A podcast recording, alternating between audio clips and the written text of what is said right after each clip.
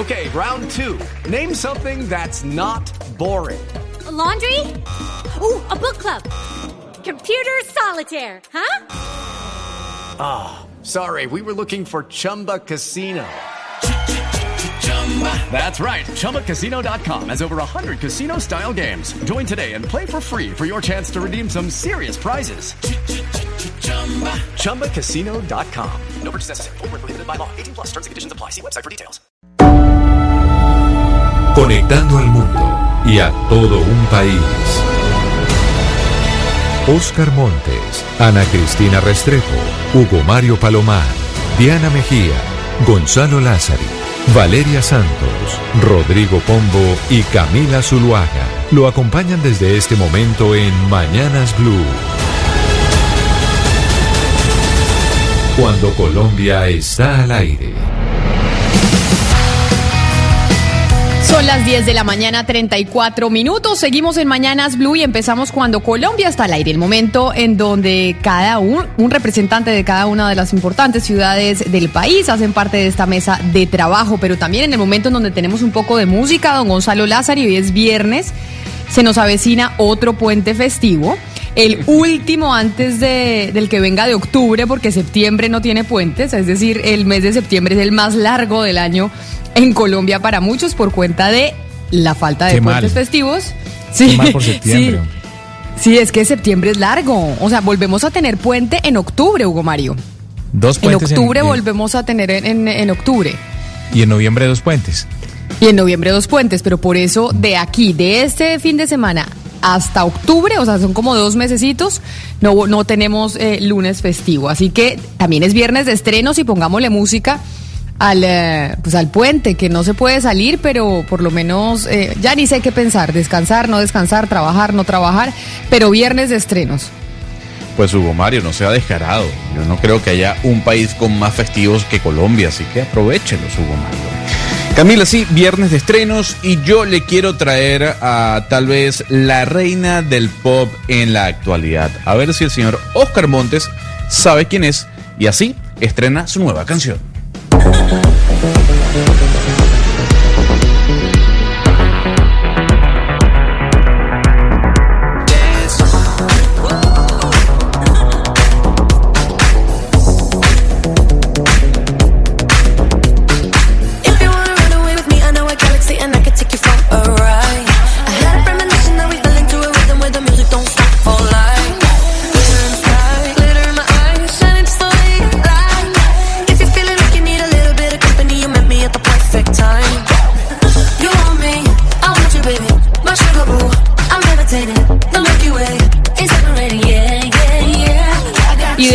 ¿Identifica usted, Oscar Montes, eh, a la reina del pop del momento o no la identifica? No, Camila, no, no existe la menor posibilidad. La verdad lo confieso. Es que a mí estos temas, ¿para qué les voy a decir que, que- que los manejo, que los escucho? Absolutamente. Es- a, mí, a mí me sacan de los terrenos del vallenato y me pierdo. Con absoluta seguridad. La verdad, lo, lo confieso. Dígale, don Gonzalo Lázaro, a quién estamos escuchando. Señor Oscar Montes, le presento a Dua Lipa. Grabes ese nombre, que ya tiene tiempo en el mercado, eh, que ya tiene tiempo en la escena musical y sin duda alguna es la reina del pop. En la actualidad, señora, dígame. Y en, es- y, en, y en este programa, y en este, es que seguro me abrieron el micrófono tarde, pero y en este programa, en este programa también tiene tiempo Dualipa eh, Sonando, Sonando. De los Sí, lipa, sí, sí. de los lipa de dónde? De, de Ciénaga de Oro, de los lipa de. Pues de, los lipa que tienen, a ver, de los lipa que tienen tanto dinero o 10 veces más el dinero que usted y yo podemos tener juntos, ¿no? De los Ah, lipas no, de sí, Inglaterra. Más que De- yo, de- cualquiera. Pues, eh, señor Oscar Montes, para que salga un poco de su rutina diaria de escuchar vallenato, porque creo que también usted tiene que abrir un poco el espectro musical, aquí le tengo que a nunca escucho aquí, ¿no? Gonzalo Lázari. Vallenatos Bueno. que nunca escucho aquí en esta emisora, por cuenta suya. Es, que- es que la gente quiere escucharlo el momento, quiere escuchar sonidos como el que está sonando al fondo de Dua Lipa con Madonna y Missy Elliott. Who that dude, he look hella cute. Yeah, he looking at me like, ooh, say my breasts like Betty Boo. Oh, my, my, my. Oscar Montes está con, con Dualipa como está un video o un- pues un video de un programa de estos de la noche en los Estados Unidos que se hizo viral en todo el país del norte que era Dualipa, Oscar eh, entrevistando ella, Jimmy Kimmel, que es uno de estos eh, showmans de la noche en donde se, pues, se hace mucha opinión política. Jimmy Kimmel le cede su puesto y Dua Lipa, esta, la que usted está escuchando, empieza a llamar a gente mayor. Y empieza a llamar a gente mayor y le pregunta a esta gente mayor que, uno que si sabe que es el pop. Y dos, que si sabe quién es Dua Lipa. Y obviamente esa gente mayor, nadie tiene ni idea quién es Dua Lipa y es para Menos morirse de la... para morirse de la risa, Gonzalo, ver a estos adultos Pero yo soy mayores. mayorcísima porque no tengo ni idea quién es Dua Lipa. hasta No, pues. Valeria. ¿Usted la del pelo Pues azul no sabe quién es ya. Dua Lipa? No, es, y esto no me gusta tampoco. Pero pues ya No, no, Gonzalo me va a regañar que tengo que diversificar el portafolio musical, etcétera, etcétera. Pero pues digo que esto es este pop así. No, Pues, tampoco me Valeria, encanta. Pero no tenía a- ni a- idea quién era Dua Lipa, me lo estoy Pues, desayunando. A ver, a- a- más allá de, de- de, eh, incrementar su conocimiento musical, es hora de adentrarse en la cultura pop del momento. O sea, usted no tiene 60 años, tiene 35. Y Dua Lipa eh, es tal vez una de las artistas más reproducidas, por ejemplo, en Spotify. ¿Qué tanto lo utiliza usted? Hay canciones de Dua Lipa que tienen mil millones de reproducciones. Señor Gonzalo. Pero que le guste a la mayoría no quiere decir que sea bueno, eso sí, que sea famosísimo Uy, tampoco. uy, y yo uy, creo uy, que o sea, hoy en día, el, y hoy en día la música, hoy en día la música, digamos, comparado con los años de hace 30, 20 o incluso 10 años, pues no es lo que era. Al final no es lo que era. Y los gustos de las O sea, personas Dua hoy en Lipa día, es mala. pues. Pues a mí No, esto, pero eh, yo nunca he no escuchado, es pero esto que usted me acaba de poner no me gusta. Pues pero no mire, gusta. pero mire, escuchen cómo era. Es en inglés, pero hay uno más o menos entiende cuando eh, los adultos mayores le dicen a ella, no tengo ni idea de quién me está hablando. Esto es Dua Lipa preguntándole en el show de Jimmy Kimmel a los adultos mayores sobre, oiga, ¿usted sabe quién es Dua Lipa? Y como Oscar, no tengo ni idea. Y era ella la que estaba, ella misma preguntando por ella misma.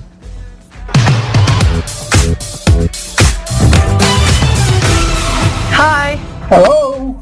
Hi, pretty girl. Hi, pretty lady. How you doing? I'm great, thank you. Hello. You're not too loud. I don't hear you too well.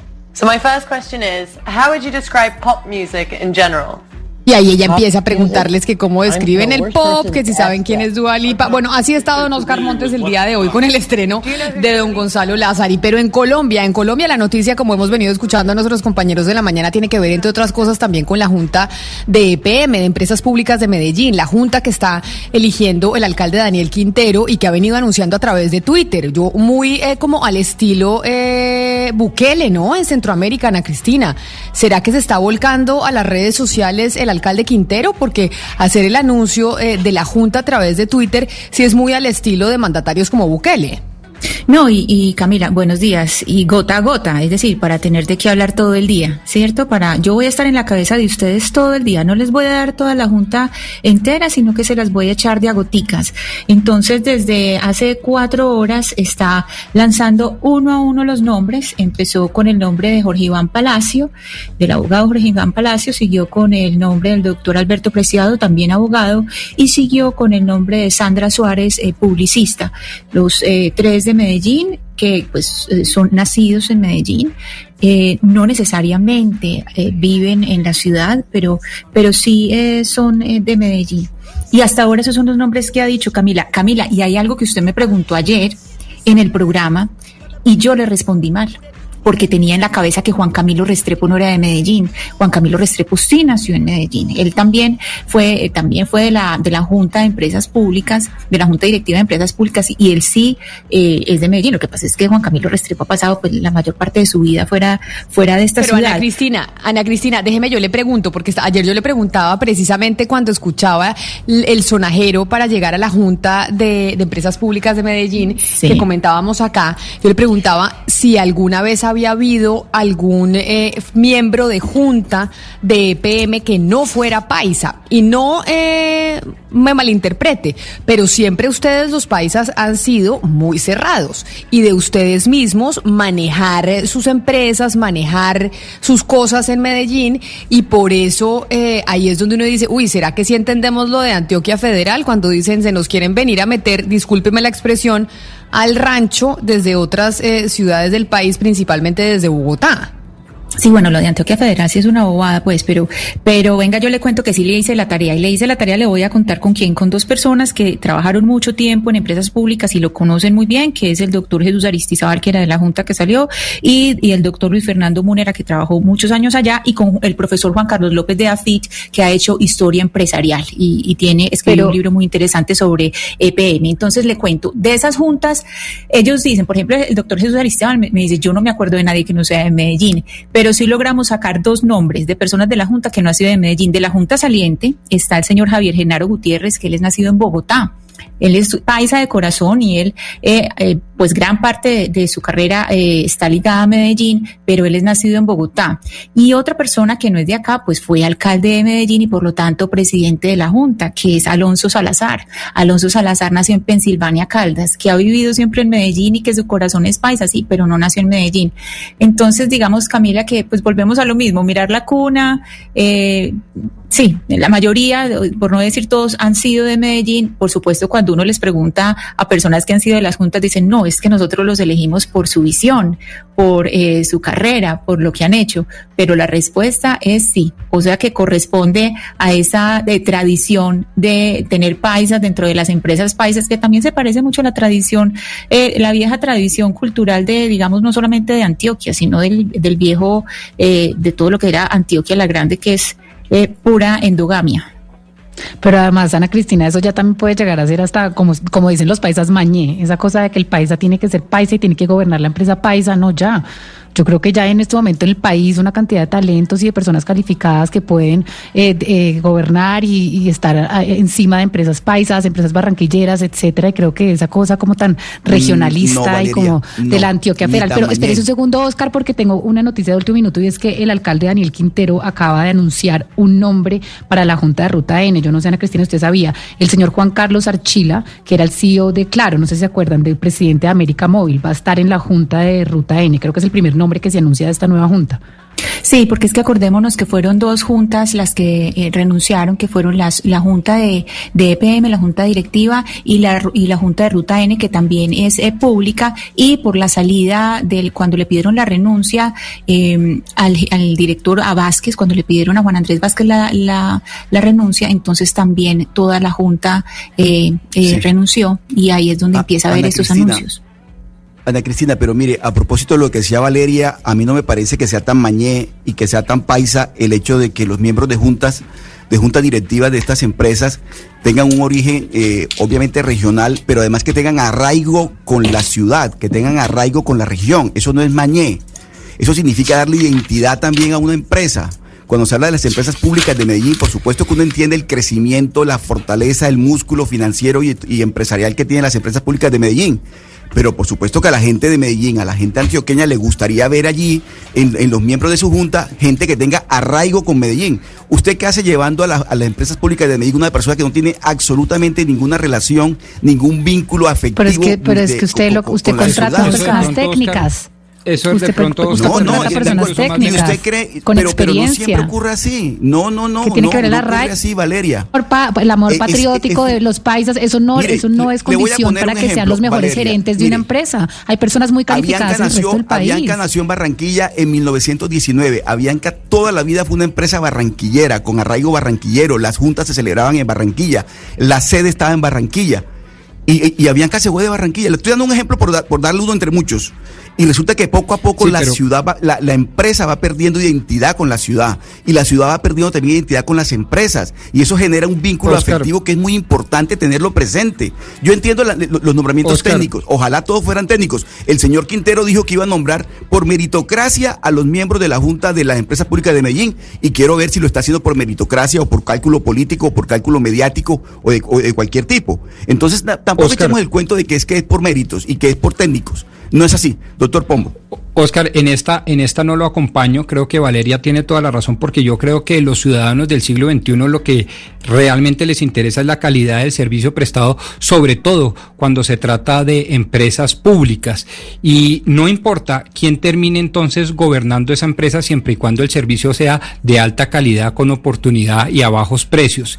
Y yo lo haría extensivo, este mensaje que hace Valeria, inclusive a poder quitarnos nosotros como colombianos el velo de que la seguridad o la administración o cualquier tipo de cosa tienen que ser colombianos. Podrían ser incluso eh, agentes internacionales, repito, siempre y cuando con total profesionalismo, objetividad, ecuanimidad lleguen a prestar un buen servicio. Eso me parece que es un debate interesante. Se da en el seno, en la, digamos, en la cuna, pues, del patrioterismo que es Antioquia, pero yo creo que lo podemos hacer extensivo a todo el territorio colombiano para que las empresas públicas puedan ser incluso gobernadas administradas con extranjeros. Doctor Pombo, doctor Pombo, con todo respeto discrepo de usted y le voy a decir por qué. Porque para mí es importante esa relación afectiva con las regiones y con las ciudades. Cuando usted está en Bogotá, usted analiza todo desde Bogotá. Y Bogotá es Bogotá. Y el país es otra cosa, distinta, completamente diferente. ¿Por qué? Porque es que el país es el que padece el centralismo bogotano. El país es el que padece ese centralismo que dice que todo lo que no es bogotano es mañé que todo lo que no es bogotano es mañé. Eso no, ¿eso para qué? ¿Para qué vamos a hablar de que las juntas directivas de las regiones sean compuestas por gente de la región? Que, y le quiero decir algo, doctor Pombo, con grandes Oscar, yo lo, calidades. enti- yo, le- yo lo entiendo y me parece válido el- me, me parece válido su punto de que aquí tanto Valeria como Pombo como yo estamos con la visión de Bogotá y usted tiene la visión de región desde Barranquilla y evidentemente se ve muy distinto el país estando o en Bogotá o estando en Barranquilla, en Cali o Medellín o en Armenia, etcétera, etcétera. Y ahí es donde yo eh, le pregunto, ¿por qué Bogotá y, y- y se lo pregunto en buena onda, no se lo, no se lo pregunto en mala onda. ¿Por qué Bogotá sí recibe absolutamente a todo el mundo? Porque Step into the world of power, loyalty, and luck. I'm gonna make him an offer he can't refuse. With family, cannolis, and spins mean everything. Now, you wanna get mixed up in the family business. Introducing The Godfather at ChumbaCasino.com. Test your luck in the shadowy world of The Godfather slot. Someday, I will call upon you to do a service for me. Play The Godfather now at ChumbaCasino.com. Welcome to the family. No purchase necessary. VGW Group. Void where prohibited by law. 18 plus. Terms and conditions apply. Acá en Bogotá tenemos políticos de todas las regiones, tenemos funcionarios de todas las regiones, porque evidentemente queremos y pensamos que una ciudad debe ser cosmopolita y, y todas deberían seguir esa línea. Porque entonces en el caso de Medellín o en el caso de Barranquilla no debería ser así. Y también que abramos las fronteras incluso dentro de nuestro, dentro de nuestro propio país. Nos quejamos de Donald Trump que porque no recibe a los latinos en Estados Unidos. Y ahora entonces nosotros no vamos a recibir Camila. gente de otras regiones en dentro de nuestro propio país. Le contesto con todo el cariño y el afecto que le tengo a usted. Porque en Bogotá está concentrado el poder de este país. Allá está todo el poder de Colombia. Allá están todos los ministerios. Allá está todo el poder económico y, y- y- y- y ejecutivo y legislativo y todo está concentrado en Bogotá. Entonces, obviamente que uno, nosotros, yo he ido a Bogotá, yo estuve en Bogotá 25 años. Uno va a Bogotá, y claro, y le agradece a Bogotá todas las oportunidades que le brinda. Pero eso no quiere decir que Pero, uno Oscar, pierda la noción mire la de- de- contradicción. de- de la región.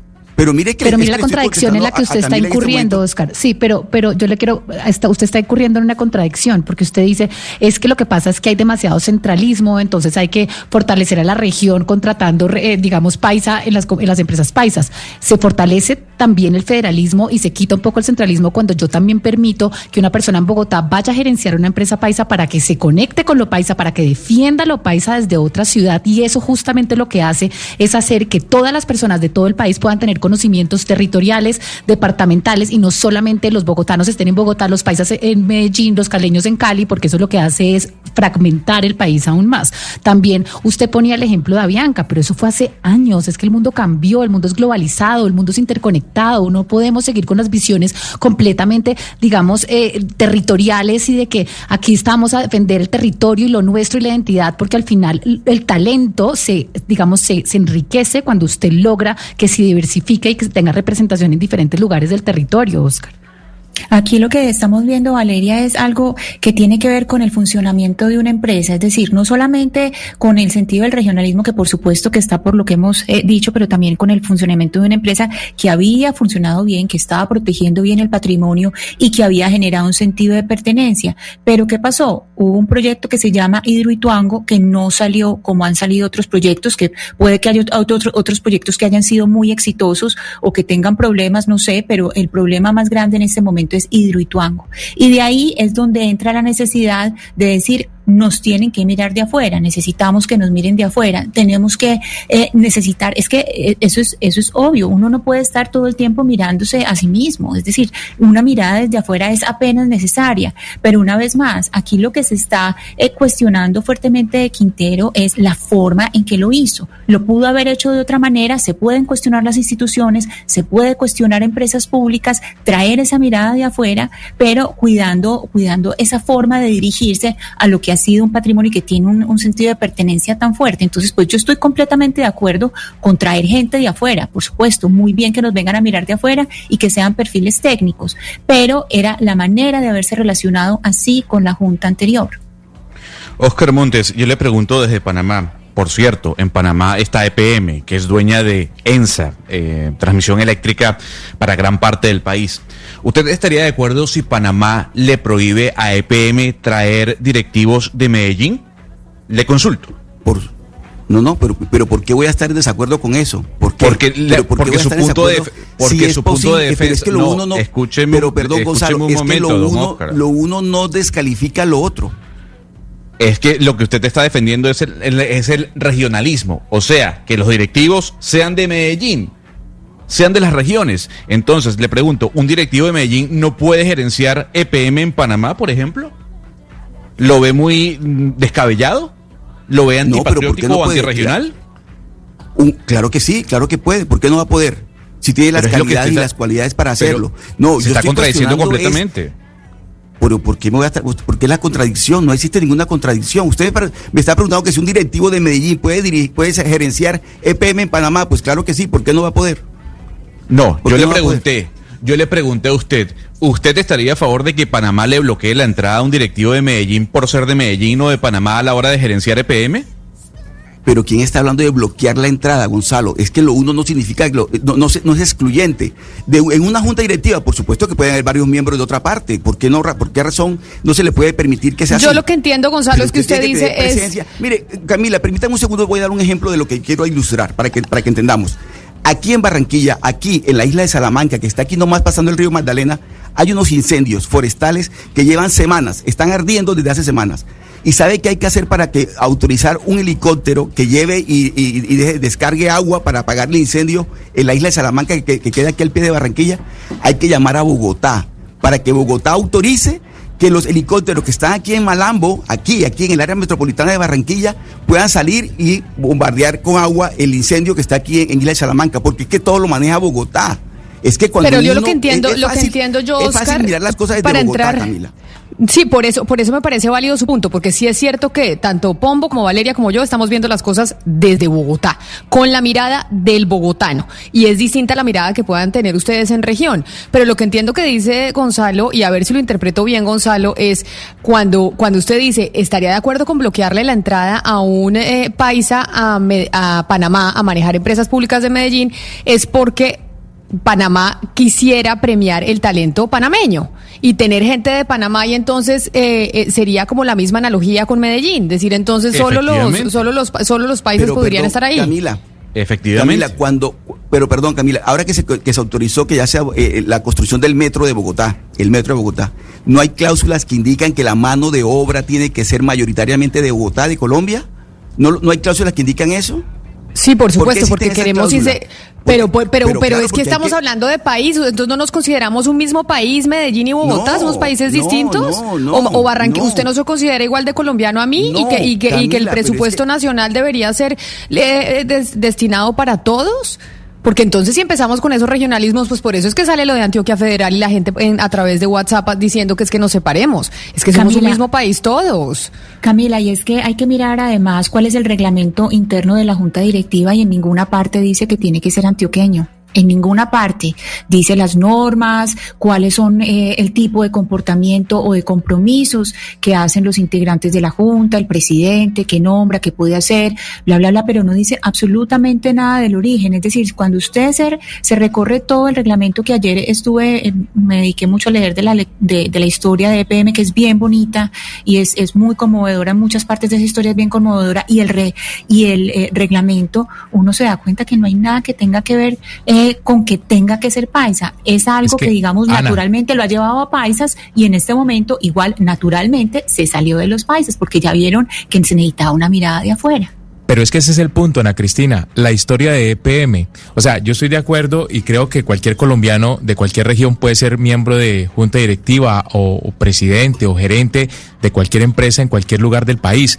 Pero EPM es la joya de la corona de los paisas, es un ícono de los antioqueños y su junta directiva estaba integrada principalmente por eh, ciudadanos paisas, eh, representantes del grupo empresarial más importante de esa región del país. Eh, por eso yo creo, Ana Cristina, usted me corrige si estoy equivocado, que a Daniel Quintero lo están hoy calificando como el hombre que golpeó a ese empresariado país y creo que están resentidos por ese, ese golpe que les ha dado Y, eh, Hugo, a través de sus decisiones. Además, Hugo, si usted mira hasta ahora los pocos, pues los, lo- los pocos miembros para la nueva junta que ha eh, elegido, que ha anunciado Daniel Quintero, son de grupos económicos fuera de Antioquia. Entonces ahí está diciendo algo muy importante. Vamos a mirar gru- eh, grupos económicos de fuera de Antioquia. Fíjese que es exactamente es el mensaje que se que, que está mandando. Escogemos fuera de Antioquia, que por supuesto ahí hay una provocación a, eh, a la empresa. una pelea. Sí, exacto, ahí hay una provocación clarísima, pero pues esa provocación la está haciendo desde campaña, o sea, aquí nadie que quede sorprendido porque desde la campaña lo está haciendo. Pues ahí está, es otra de las de las visiones en torno a lo que está pasando con EPM, el regionalismo que se empieza a ver en el país, porque sin duda alguna hay mucha gente que piensa como Oscar y mucha gente que dice las empresas regionales deberían ser manejadas por eh, gente de la región que se preocupe por ellas. Eso piensa mucha gente, pero por ejemplo un oyente le dice Oscar, en Bogotá se concentra el poder, sí, pero está ejercido por paisas, costeños y gente de otras ciudades. En Bogotá se concentra el poder, pero hay mucha gente de todo el territorio nacional que está ahí ejerciendo ese poder, Oscar. No es solo los bogotanos los que están ejerciendo el poder en Bogotá. Camila, lo dije yo, lo dije yo. Es que eh, Bogotá nos acoge a todos, sin duda alguna.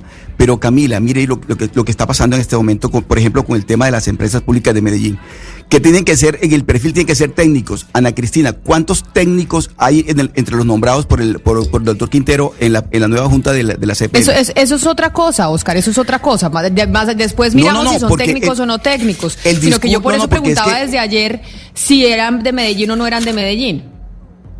El argumento que daba Valeria es que eran técnicos, que tenían que ser técnicos. Yo no estoy viendo técnicos en la nueva junta. No hay técnicos en la nueva junta. Entonces no es un tema regional en este caso, es un tema político, pero eso es otra discusión.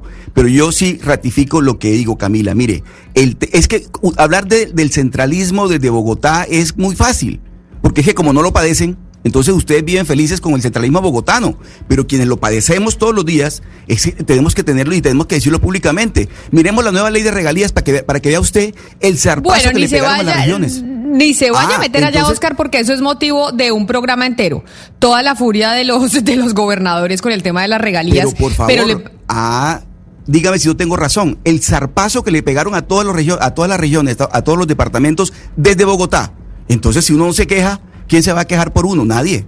Y es la verdad. Óigame, pero a propósito, a propósito de Bogotá, en Bogotá surgió una empresa de la que hemos hablado mucho, que se, que se considera un unicornio, y es Rappi, una empresa que además nos ha solucionado muchos problemas durante la cuarentena.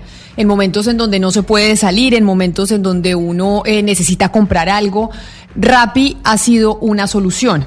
Pero hay un movimiento de rapitenderos de Bogotá que viene liderando un proceso a nivel nacional. Para que vea, Oscar, que todos somos uno solo que consiste en evidenciar algunas irregularidades de la aplicación de domicilios, ese proceso que eh, los llevó a detectar. 10 razones por las que el gobierno nacional debería ponerle la lupa a la situación laboral que enfrentan actualmente los rapitenderos y que los está obligando a convocar una manifestación masiva que se llevará a cabo mañana 15 de agosto. Mañana hay manifestación de los rapitenderos porque le quieren decir al gobierno, ojo, que hay que ponerle la lupa a las condiciones laborales que estamos teniendo nosotros que trabajamos con la aplicación.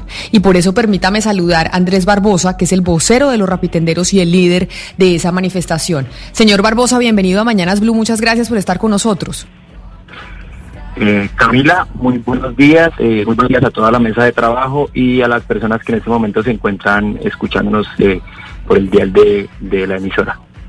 ¿Por de cuántos rapitenderos estamos hablando antes de que empecemos a hablar de las razones por las cuales ustedes van a hacer esta manifestación mañana?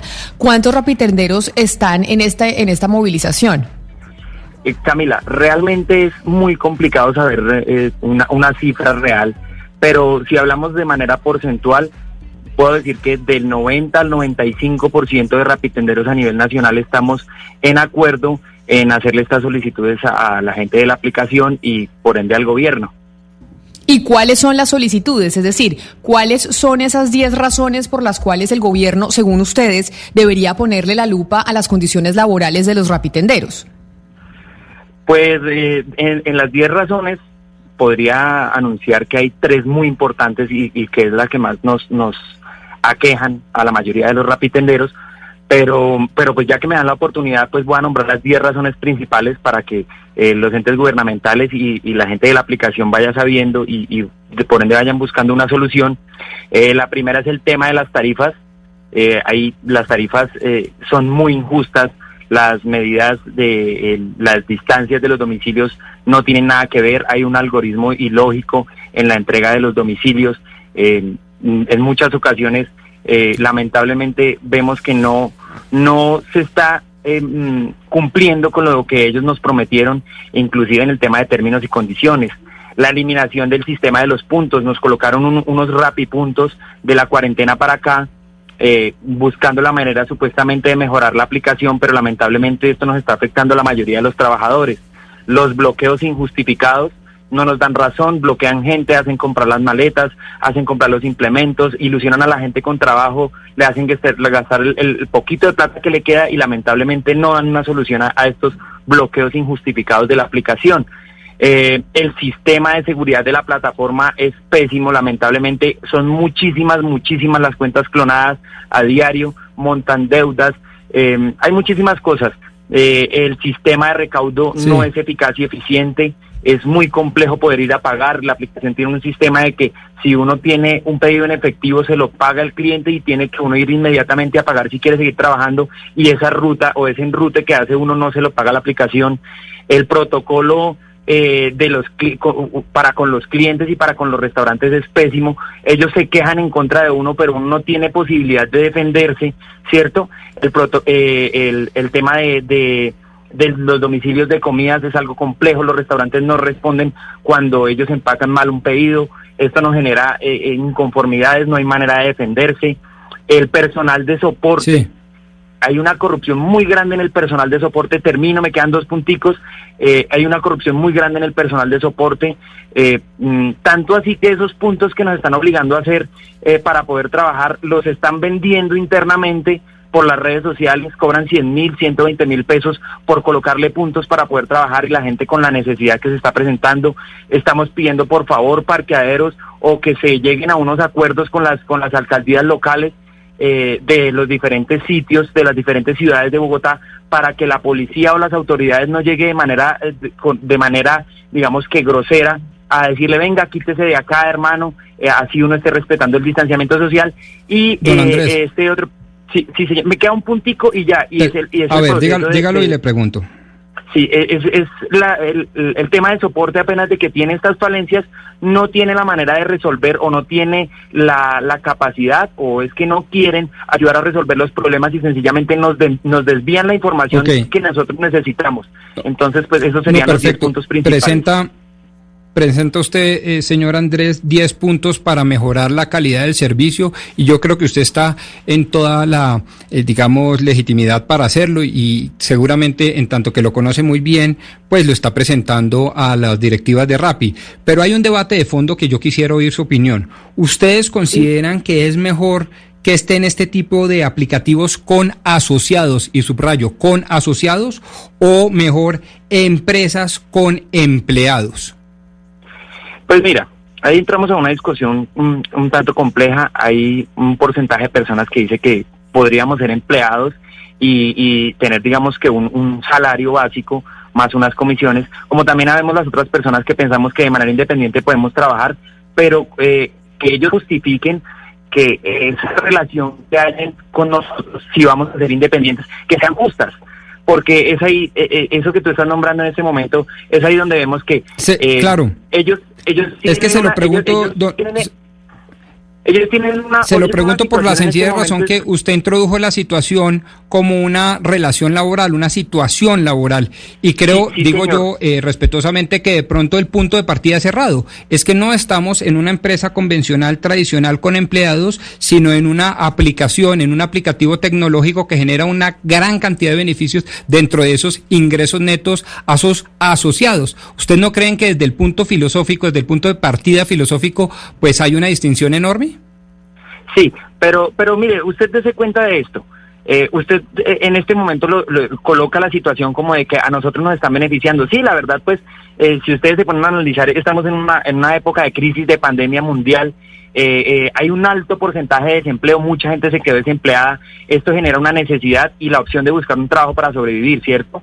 Entonces, las personas optamos por, por entrar a esta aplicación con unos términos donde ellos nos dicen, listo, ustedes eh, van a poder trabajar el horario, las personas que estudian van a tener la posibilidad, pero lamentablemente al no ver una relación laboral, un contrato, o sea, solamente el, el- el hecho de, de- de meterse en la aplicación para poder trabajar, entonces esto genera de que no no no responden a, a estas situaciones que nosotros tenemos y es ahí donde decimos, bueno, necesitamos o no necesitamos relación laboral. Pero ahí yo tengo, pero ¿Queremos ahí no yo tengo un? Mira, punto. déjame terminar, yo tengo un punto, terminar. Andrés, No, pero permítame, yo lo interrumpo porque quiero decirle a mi compañero eh, Rodrigo Pombo, usted dice, acá no hay una relación de subordinación. Usted no es abogado laboralista, Pombo, pero un abogado laboralista sí podría argumentar que, por ejemplo, lo que tienen, el sistema de puntos que tienen para los eh, rapitenderos podría ser una relación de subordinación y que sí terminaría en una relación laboral, porque ellos tienen un sistema de puntos y de castigo frente al no- desempeño de su labor. Y eso No, y no- podría un abogado laboralista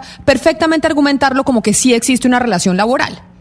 No, y no solamente sí, y- eso, y es que hay- hay, hay distintas pruebas, qué pena que los interrumpa, hay distintas pruebas, no solamente sería el tema de los puntos, porque sí, de una u otra forma, el tema de los puntos es un mecanismo de calificación que para habilitar las zonas a, a mayor cantidad de pedidos, mayor cantidad de puntos. Y pero para poder hacer los puntos tenemos que someternos a lo que nos quieran asignar o a lo que nos quieren pagar. O sea, de cierta manera tiene que hacerlo, o si no, no hace los puntos y si no hace los puntos no trabaja. Y aparte de eso tenemos pruebas, pruebas reales donde en los chats de soporte eh, nos dicen, ah, no va a hacer el pedido, entonces lo vamos a hacer in- inhabilitar. O tiene que hacer el pedido o le montamos la deuda. Entonces, esto es una manera de subordinar, es ahí donde podemos Claro. entrar a, a un caso donde se, donde se diga, sí, Pero están eso- actuando para, para maneras Eh, como empleados. don Andrés. Pero mientras el gobierno no da la solución, estamos siendo supuestamente independientes. Entonces, en este caso de ser independientes, ellos sencillamente si quieren sacarlo a uno de la aplicación después de haberle hecho comprar la maleta y no responder, lo pueden hacer. ¿Por qué? Pues lamentablemente Señor los Barbosa. no nos, no nos colaboran. Señor Barbosa, la, situación que usted está exponiendo es una situación, digamos, eh, estructural, que siempre han vivido. Yo le quiero preguntar por algo que es propio de la pandemia, y es porque ustedes están yendo de casa en casa, ustedes van a todas partes, y yo quiero saber qué tipo de protección de salud tienen ustedes y qué elementos de bioseguridad les proporciona la empresa o si no les proporciona nada. Es decir, ustedes llegan y qué tipo de, protección de salud tienen y de bioseguridad para ir de casa en casa en todas las ciudades. Pues mira, eh, inicialmente, cuando empecé a trabajar acá en, en- en la cuarentena, eh, no puedo decir que no. La aplicación ha colocado distintos sectores y, ha, y le ha dicho a muchos restaurantes de, de, mm, inventar un protocolo donde se exija una normatividad. Un ejemplo, eh, mm, hay una tienda de comidas, me imagino que por acá no puedo decir el nombre, pero hay una tienda de comidas donde uno llega, tiene que llegar con su maleta obviamente limpia, guantes, tapabocas, entra uno, tiene el proceso de desinfección, como hay en otros sectores donde están las fumigadoras, lo fumigan a uno de pies a cabeza, eh, eh, para uno mantener desinfectado. Obviamente, pues por eso es que eh, eh, la mayoría de nosotros nos exponemos en la calle y, y deben tener ese control, ¿cierto? En muy pocas ocasiones, en muy pocas ocasiones, puedo decir que en lo que llevo trabajando por ahí dos veces me han regalado, o no me han regalado, me han dado los, los, las personas, los brigadistas que está colocando Rappi por ahí en las calles, eh, mm, dan alcohol, dan un tapabocas y ya.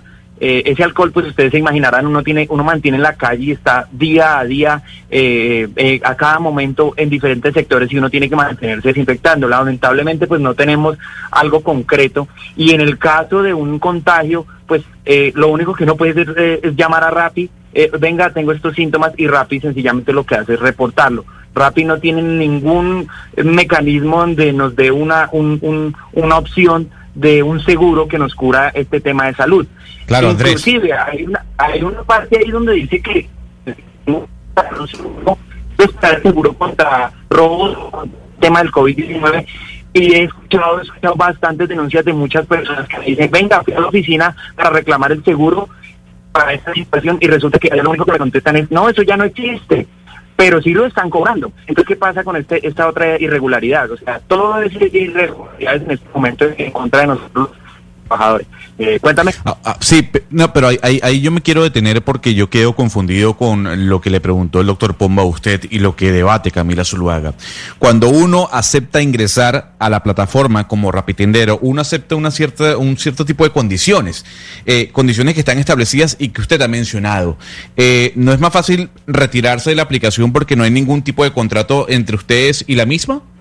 En vez de, ah, de armar todo este alboroto. Todos tenemos necesidades. Habemos, habemos de 100 mil, puedo decir más de 200 mil rapitenderos en Colombia. Es una opción de trabajo. Entonces, esto, es- esto es una manera de justificar a la empresa de que la empresa pues, no tiene o, o no quiere ofrecerle caridad o justicia a la gente a la hora de trabajar, no quiere cumplir con las condiciones y pues sencillamente, ¿por qué hay este trabajo? Porque es la mayoría. Porque Problemas con eh, Andrés, permítame porque es importante escucharlo y yo me imagino que usted está en un teléfono celular y la y la señal, como siempre, nuestro drama en Colombia con, eh, con la señal de las llamadas de mm, de celular, a ver cómo podemos eh, mejorar la comunicación con usted. Pero lo cierto es que, Gonzalo, mañana, 15 de agosto, van a estar eh, algunos rapitenderos, dice Andrés que el 90% de los rapitenderos alrededor del país haciendo una manifestación. Yo no sé si van a parar eh, los domicilios, porque ellos consideran que acá en el términos de relaciones laborales, el gobierno tiene que ponerle la lupa. Y esto se viene Pero es que- diciendo desde hace mucho tiempo, porque eh, qué fácil es decirle a la persona cuando estamos en plena pandemia, cuando resulta que usted tiene que mantener una familia, ay, ¿por qué no se va? ¿Por, por qué no deja su trabajo? ¿Por qué Camila. no deja su trabajo? Entonces, con- básicamente, básicamente, Gonzalo, si usted lo maltratan en el trabajo, la respuesta suya va a ser, ay, pues en vez de que lo maltraten, ¿por qué no se, por qué no se va y Pero renuncia es que- para que no lo maltraten más? No, pero es que no estamos poniendo, no nos estamos poniendo del otro lado de la ecuación. Y le digo por qué. Porque aquí estamos viendo la posibilidad de que una persona que no tiene trabajo pueda generar ingresos gracias a una aplicación. La persona Pues no sí, está pero obligada. eso, pero eso no Pero lo no despoja usted de tener unos mínimos, un trato de mínimo de condiciones laborales. Eso no lo despoja a usted. Entonces resulta que como no hay trabajo y usted le están dando una oportunidad en el trabajo donde, donde usted va a estar, donde usted va a estar, le van a pegar. Entonces, oiga, no señor, para que mejor no le peguen, pues que no, no trabaje ahí, no. Que haya, que, que usted tenga la oportunidad de trabajar no significa que usted tenga que, que se tenga que permitir que trabaje usted bajo todas las condiciones. Pero una pregunta, Camila, y ahí, le, ahí le, le- le quiero debatir. Cuando uno decide, una persona decide entrar como rapitendero por la necesidad que tenga, y bien es válida la necesidad, uno acepta unas condiciones, que son las condiciones que siempre han existido dentro de la plataforma. Si uno no está de acuerdo con las condiciones, pues no la acepta y no se introduce el mundo de Rappi. Ay, pero qué fácil, qué fácil es decir eso cuando, cuando uno tiene una familia que mantener y cuando hay necesidades. Qué fácil es decir eso. Y por- qué fácil es entonces razón. cuando usted tiene Camila, por- necesidades se ¿y tiene que aguantar no- todo el maltrato. No, creo. ¿y por qué no, dar, por qué no darle la- las gracias a este tipo de aplicaciones que le brindan la No. oportunidad a las personas de generar algún pero- tipo de ingreso? Pero permítame. Además, Camila, lo que está diciendo Gonzalo eh, es problemático porque al final, pues, que uno acepte unas condiciones bajo una relación supuestamente laboral eh, no quiere decir que pueda ir en contra del ordenamiento jurídico y el ordenamiento jurídico protege una relación laboral y dice que hay algo que se llama contrato realidad cuando se dan los tres presupuestos. Entonces, por eso yo también quiero preguntarle al señor Barbosa, que ya está con nosotros justamente, eh, el- uno de los dueños de Rappi hace poco dijo que al final hay 200 mil rapitenderos que están activos, felices y generando ingresos y que, digamos, ellos están muy agradecidos con ellos y que lo que pasa en el país es que hay un pequeño grupo de gente resentida que solo se queja y que todo le parece malo, pero que ustedes son todos una familia que están muy contentos y que están avanzando y que, digamos, aceptaron estas condiciones. Esto que usted nos está contando, pues contradice un poco lo que dicen los dueños de Rappi de que todos están felices ahí. ¿Qué es lo que está pasando? ¿Esto era cierto y las cosas cambiaron después de la pandemia o siempre ha habido un sector de los rapitenderos que no han estado, digamos, de acuerdo con la forma como los trata la empresa? Pues mire, yo le soy muy sincero. puede que si él lo dijo, si él lo dijo antes de la pandemia, pues puede que sí, hay mucha gente que hasta ese momento estuvo conforme, pero para nadie es un secreto que después de la de la pandemia y de la gran reserva laboral, pues hubo mucha gente que quedó desempleada. ¿Qué hizo Rappi? Empezar a contratar a toda la gente, ¿para qué? Para bajar el, el- el- el para bajarle el presupuesto a los a los pedidos. Es obviamente que si si antes se pagaba cinco mil pesos por un pedido y había un poquitos rapitenderos, pues alguien tenía que hacerlo y la aplicación tenía que pagarlo bien. Ahora con la necesidad de la gente, pues si antes habían cinco, ahora hay 30 que pueden hacer ese pedido, pues entonces ¿qué hace Rappi? Pone dos mil pesos al mismo pedido y, y si no lo hago yo, no lo hace el otro, no lo hace el otro, el, el séptimo por lo menos lo tendrá que hacer, la séptima persona a la que le llegue el pedido lo tendrá que hacer. Entonces es donde digo ahí, se están aprovechando de la necesidad y de la reserva laboral que hay. Posiblemente en ese tiempo sí, todo el mundo muy feliz, muy contento, pero si querían que las cosas siguieran así, pues sencillamente dejen de, de buscar el- el- la avaricia de ganar más dinero y cumplan a la gente que ya tienen en vez de estar reclutando y reclutando gente, porque de qué sirve que recluten y recluten gente si a la gente, si a la, la gente que se inscribió unos días antes le hacen comprar la maleta y luego la bloquean. Entonces ahí Señor están Barbosa, participando en otro permítame, negocio. El, uno también una de las, de, esta- de las entrevistas que le hicieron a los dueños de Rappi también dijeron que ustedes, por ejemplo, si querían, digamos, trabajar a full entregados a la empresa eh, y se sumaban, digamos, las comisiones normales, más las comisiones por alta demanda, más las propinas, ustedes podían llegar a ganarse alrededor de dos salarios mínimos legales vigentes al mes. ¿Esto es cierto? Posiblemente, posiblemente en una, en una temporada podría ser cierto, pero también hay que contar que Rappi a nosotros no nos paga salud, pensión, prestaciones sociales, no nos da eh, mm, rodamientos, o sea, sí, uno puede facturar eso y ahí le puede registrar en, en lo que uno en lo que uno se gana le puede registrar eso, pero eso hay que descontarle, ellos a no- nosotros no nos dan absolutamente nada. Nosotros tenemos que descontar combustible, tenemos que descontar rodamientos de la moto, cambios de aceite, la comida del diario, obviamente, porque uno mantiene esa allá en el, en el espacio del trabajo, eh, y diferentes factores que pues si nos ponemos a hacer un- una conversión o, o hacer un, un balance entre lo que nos ganamos y lo que nos tenemos que gastar respecto a cómo nos pagan los pedidos, pues créanme que muchachos que ustedes se van a dar cuenta eh, y le hablo a, a- a toda la sociedad de que de una u otra forma no dan, ni siquiera, a veces ni siquiera alcanzamos a hacer el mínimo. Y eso sin contar como, como, eh, perdón, como con la situación que me sucedió a mí. Me pudo estar viendo, yendo bien la otra semana, eh, la semana anterior, pero resulta que esta semana injustificadamente hicieron un fraude y me colocaron una deuda de 500 mil pesos, 462 mil pesos, y se hace el reclamo y nadie responde. Y, y otra cosita, antes de que de pronto me interrumpan, yo quisiera compl- eh, contestarle la, la, la, la pregunta que, que, que hizo eh, el señor. Eh, respecto al, al, al tema de términos y condiciones. Usted dice que sí, claro, porque el término, porque si, si usted lee unos términos y condiciones, porque si no le gustan, ¿por qué se mete? Pues lamentablemente, déjeme decirle que es que los términos y condiciones se están incumpliendo. Rappi inicialmente prometió un presupuesto mínimo para el tema de- de- del pedido, así sea a un metro donde tenga que entregarlo. Es un mínimo del pedido. Y después del tema de la pandemia con la alta reserva de- laboral, pues sencillamente, ¿qué dijo? Ya, olvidémonos de eso y, y, y pongamos los pedidos a 2.000. Y como hay tanta gente, pues sencillamente el que no le guste, pues lo bloqueamos, lo sacamos y no nos importa. Entonces es ahí donde yo le digo, pues usted se está justificando con esa parte del, del, del tema de los términos y condiciones. Ahí se van a dar ustedes de cuenta de que hay muchas falencias que ellos no cumplen con los términos y condiciones y la facilidad es sacarlo a uno de taquito, ¿cierto? Andrés, si y esta que manifestación. Este- esta manifestación de mañana, ¿en qué va a consistir? Es decir, ya usted nos está explicando la molestia, lo que ustedes reclaman, la manifestación de mañana 15, ¿cómo va a ser? ¿Y qué es lo que esperan? ¿Cuál es la, qué es lo que esperan lograr con esa manifestación? Mira, eh, tenemos organizado un programa muy chévere desde las 10 de la mañana y aclaro por aquí por los medios de comunicación, eh, vamos a respetar todas las normas de salubridad y el distanciamiento social. Estamos haciendo una campaña antivandalismo con las personas que ustedes saben en muchas ocasiones son infiltradas, son personas que de pronto quieren dañar la protesta y volverla en contra, pero realmente lo que se lo que se quiere es hacerle un llamado a los entes gubernamentales a la aplicación o la empresa como tal y a los medios de comunicación que nos quieran acompañar para que esto se haga visible. Esto no es una problemática solamente del país.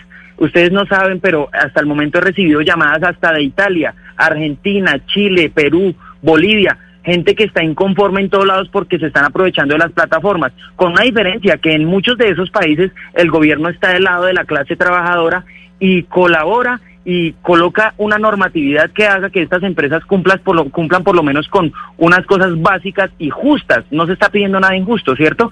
Pero lamentablemente aquí en Colombia, como el caso que me pasó a mí, fui a la superintendencia, hice todo el conducto regular, superintendencia, Ministerio del Trabajo, y en todo lado en la superintendencia me dijeron, no, eh, solamente aquí nos encargamos de- del tema de consumidor empresa, en el, en, el, en el Ministerio del Trabajo me dijeron, no, aquí solamente nos encargamos de los que tienen un contrato laboral, pero no se toman la molestia de investigar qué pasa si hay si hay la manera de probar que de alguna forma somos estamos siendo subordinados sino que sencillamente eh, lo sacan a uno de taquito. Eso fue lo que me llevó a mí a, a- un día decir bueno pues madre ya hice todo el conducto regular aquí no ayudan entonces yo voy a hacer la denuncia pública y vamos a ver qué pasa. Y me llevo la sorpresa de que hago esta denuncia pública y resulta que no soy el único. Si ustedes se ponen a mirar los comentarios en las publicaciones que coloca Facebook eh, eh, Rappi en Facebook en- eh, empezando desde desde las publicaciones donde eh, ellos ofrecen los productos Pero, Andrés- son solo comentarios mira son solo comentarios yo- de gente inconforme.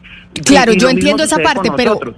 Pero no me ha respondido cuál es el objetivo. O sea, ¿cómo va a funcionar mañana? Mañana ustedes van a salir a la calle. Dice que van Sí, a hacer con el distanciamiento social, con los tapabocas, con todos lo, los términos de bioseguridad. O sea, ustedes van a salir a la calle mañana a marchar. ¿Y Sí, qué pues, van a, y, eh, y qué, no.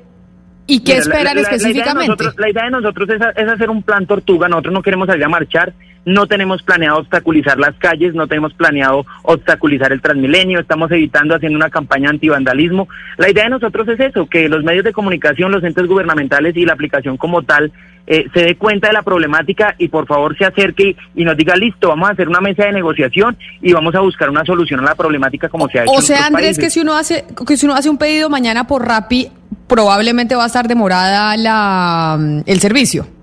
Probablemente o posiblemente esté demorada o posiblemente no le llegue o posiblemente, como ya saben la mayoría de los clientes, eh, hagan el pedido con su tarjeta y, y para el cliente le van a cargar la deuda si no le llegue el pedido porque eso es lo que sucede. Entonces, pues, no sé, eh, esperar a ver y, mirar a ver qué pasa. Igualmente, la idea de nosotros no es generar un bloqueo económico, no, sino simplemente que nos escuchen y llegar a unos acuerdos donde se respete, por lo menos por ahora, mientras se, mientras se, se hace un arreglo en el tema laboral ya con el, con el gobierno, que por lo menos se respeten las condiciones mínimas para los trabajadores y que todas estas injusticias que se están presentando tengan una solución todas estas eh, todas estas situaciones que yo les comenté hace rato, los bloqueos, los puntos, eh, las deudas injustificadas, los fraudes, la corrupción tan grande que hay, pues que lo solucionen, pero que la solución no sea, ay, hay reserva laboral, saquemos a unos que están quejando y metamos a otros.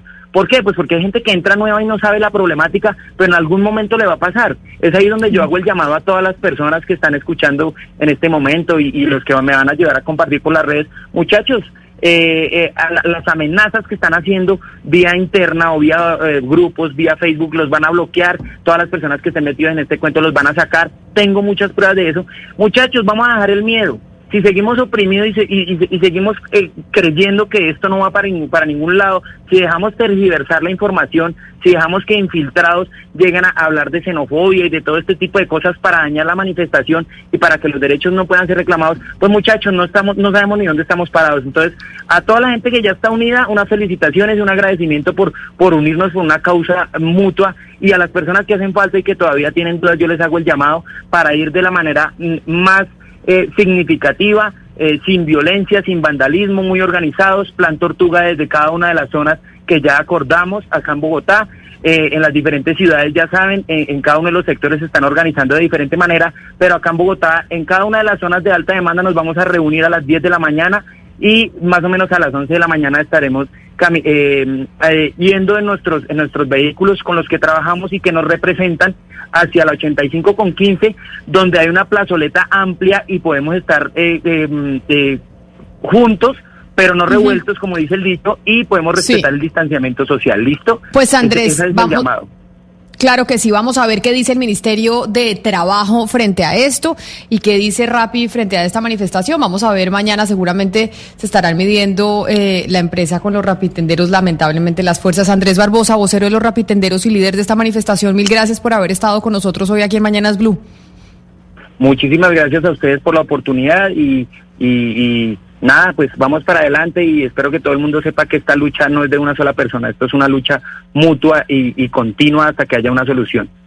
Un saludo especial. Y no solo estamos hablando de una manifestación, parece que empezamos a ver manifestaciones en esta oportunidad en Bogotá, porque algunos comerciantes de San Andresito, José Luis Pertús, están manifestándose y protestando por cuenta de la cuarentena estricta que se viene a varias localidades de la ciudad. Hola Camila, muy buenos días. Sí, le cuento que estamos aquí en la avenida Primero de Mayo, entre carreras 30 y 27. Ustedes escuchan de fondo a varios comerciantes de este sector de Bogotá que se dedican a la venta de insumos Se me fue, se me fue José Luis Pertú seguramente porque la, la, aplicación empezó a fallarle con el internet. Pero ahí entonces lo que, lo que nos informan es que hay una manifestación entre los eh, comerciantes de San Andresito por cuenta de las cuarentenas de que Camila, instauró la, es que ya, la alcaldesa Claudia ya López. empezaron las protestas, porque es que lo que estábamos viviendo en el país era, digamos, un ambiente de protesta social tras protesta social y gente inconforme saliendo a las calles, y eso se mermó a cuenta de la, de la pandemia, que Pombo dice que, digamos, el presidente Iván Duque manejó muy bien el movimiento del 21N, etcétera. Yo pienso que no lo manejó y que se salvó por la pandemia, pero que eso se está calentando y calentando y calentando y va a empezar a explotar en algún momento y lo vamos a volver a vivir y así estamos empezando ya a registrar protestas por diferentes temas a lo largo y ancho del país. Pero además, Valeria, eso un ingrediente, pero otro ingrediente, evidentemente, es que ya Bogotá, en cierta medida, lleva cinco meses en cuarentena. Y entonces los comerciantes preparan un plan, tener un plan preparado para abrir, para los negocios, para mirar a ver cómo hacen, porque es que abrir no es así nomás, no es decir, ay, abro la puerta y ya estoy listo, sino mirar cómo, cómo, cómo planean eh, su negocio y de repente ayer a las seis de la tarde sorprenden a una cantidad de gente en Bogotá diciendo que es que va Es a haber mire, cuarentena Camila, hasta, hasta, el- hasta final no- de mes. No hay nada que le haga más daño a la, a la economía del país que la incertidumbre. Al final todos estamos en una incertidumbre gigantesca por cuenta del coronavirus, pero a eso no se le puede sumar la falta de decisiones concretas y transparentes por parte de los gobernantes, en donde nos dicen, esta va a ser la última cuarentena y después de las dos semanas vamos a tener otra cuarentena y ya estamos llegando al pico. Ah, no, pero espérese que todavía no hemos llegado al pico. Pero entonces cuarentena sí, cuarentena no, aeropuerto sí, aeropuerto no. Es decir, toda esa clase de decisiones que no son claras y transparentes lo que hacen es destruir el tejido social, destruir la economía. Porque como usted dice, para usted tener un, go- un negocio o para eh, impulsar la industria, usted al final necesita reglas claras y claridad. Es lo único que en este momento necesita el país y es lo que menos estamos viendo por parte de las administraciones locales y el gobierno nacional. Vámonos con José Luis Pertús a ver que creo que retomamos la comunicación y ya tenemos, lo tenemos en línea nuevamente. José Luis. Hola Camila, sí, muy buenas, aquí estamos, le cuento, localidad de Antonio Nariño, ya son cerca de 200, casi 300 personas que han decidido bloquear la avenida Primero de Mayo en sentido oriente-occidente y occidente-oriente sobre la carrera 30 que también están bloqueadas. ¿Quiénes son estas personas? Bueno, comerciantes que se dedican a la venta de motos, a la venta de accesorios para motocicletas y también a la venta, eh, a los talleres que reparan motos en este sector de Bogotá. Esta es la localidad Antonio Nariño, Camila, una localidad que nuevamente entra a cuarentena a partir del domingo a las 0 horas. Ellos dicen que no aguantan un cierre más por 14 días, que se están viendo perjudicadas sus ventas y le piden a la alcaldía que ese sector eh, pues, automotriz, de motocicletas en este caso, pues sea eh, eximido del decreto que va a salir en las próximas horas por parte de la alcaldía mayor. El bloqueo está hace unos 20 minutos, el trancón es enorme, Camila, en la carrera 30, aquí en el sector de la avenida Primero de Mayo, los ánimos han cambiado por momentos porque los manifestantes han puesto vallas, eh, sobre la carrera 30 y no permiten que los buses del SITP eh, eh, transite por ese sector, del sector sur al norte sobre la carrera 30, ya hay presencia de los gestores de convivencia, también hay presencia de la fuerza disponible y el SMAT en modo preventivo. Aquí se va a tratar de buscar una salida para terminar con este bloqueo que está perjudicando bastante la movilidad en este sector del sur de Bogotá.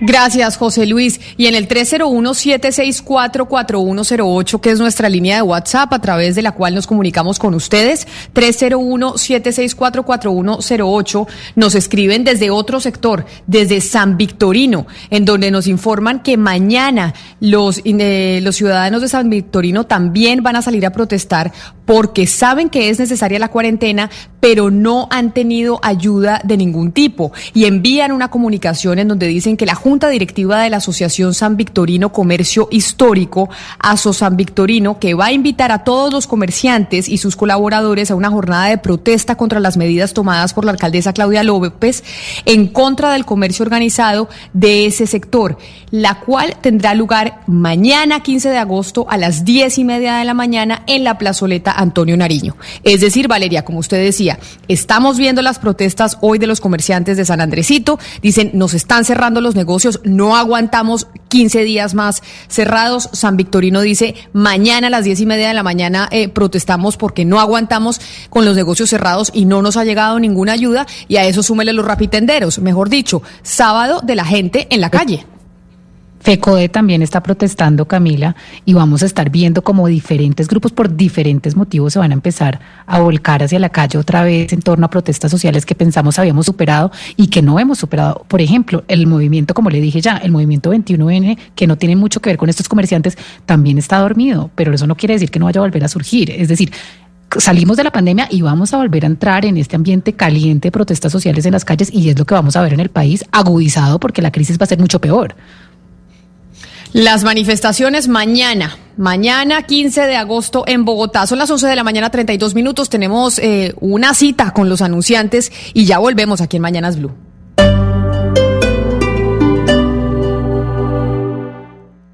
Esta es Blue Radio. Sintonice Blue Radio en 89.9 FM y grábelo desde ya en su memoria y en la memoria de su radio. Blue Radio, la nueva alternativa. En Casa Toro Renault, precios que generan confianza. Visita nuestros talleres y aprovecha cambio de aceite para tu Renault desde 92 mil pesos. Incluye lubricante y filtro de aceite. Agenda tu cita ahora marcando numeral 541. Línea de confianza Renault. Han sido 45 años, llegando a más de 170 municipios, beneficiando a más de un millón de colombianos. Esta es la revolución a la que te queremos invitar. Llénate de fuerza y solidaridad por Colombia. Únete este 29 y 30 de agosto a la caminata virtual de la solidaridad en solidaridadporcolombia.com. Patrocina, Colsubsidio, Banco Avevillas, Cámara de Comercio de Bogotá, Banco Popular, Cruz Verde, apoyan Alcaldía Mayor de Bogotá, Ministerio de Cultura, Programa Nacional de Concertación Cultural. La cultura es de todos. Ministerio de Cultura.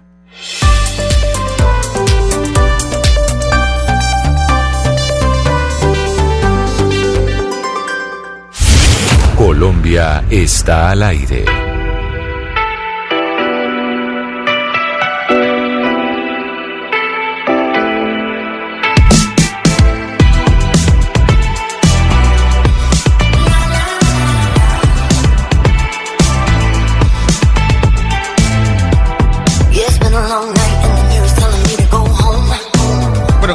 Lo nuevo de Miley Cyrus, otra de las grandes artistas ligadas al mundo del pop.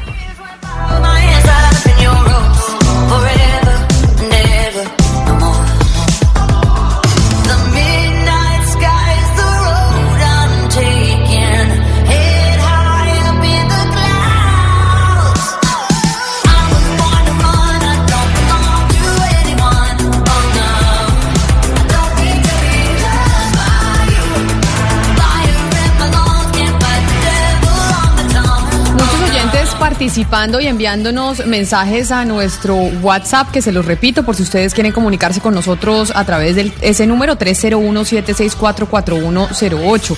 Pero, por ejemplo, quiero, antes de irme para WhatsApp, leerle un comentario, doctor Pombo, de Jenny Vasco en Twitter, porque ella dice una cosa que me parece importante y es, te- eh, desde el punto de vista del domiciliario, Rappi perdió su, su razón de ser porque antes usted podía conectarse a cualquier hora y ahora ya no se puede porque usted debe tener un mínimo de puntos para conectarse en cierta zona específica y hay una gran presión psicológica. Ahí en ese cambio de la plataforma, ahí usted como un abogado laboralista podría argumentar también que ahí hay un trato de subordinación y que sí hay una relación laboral.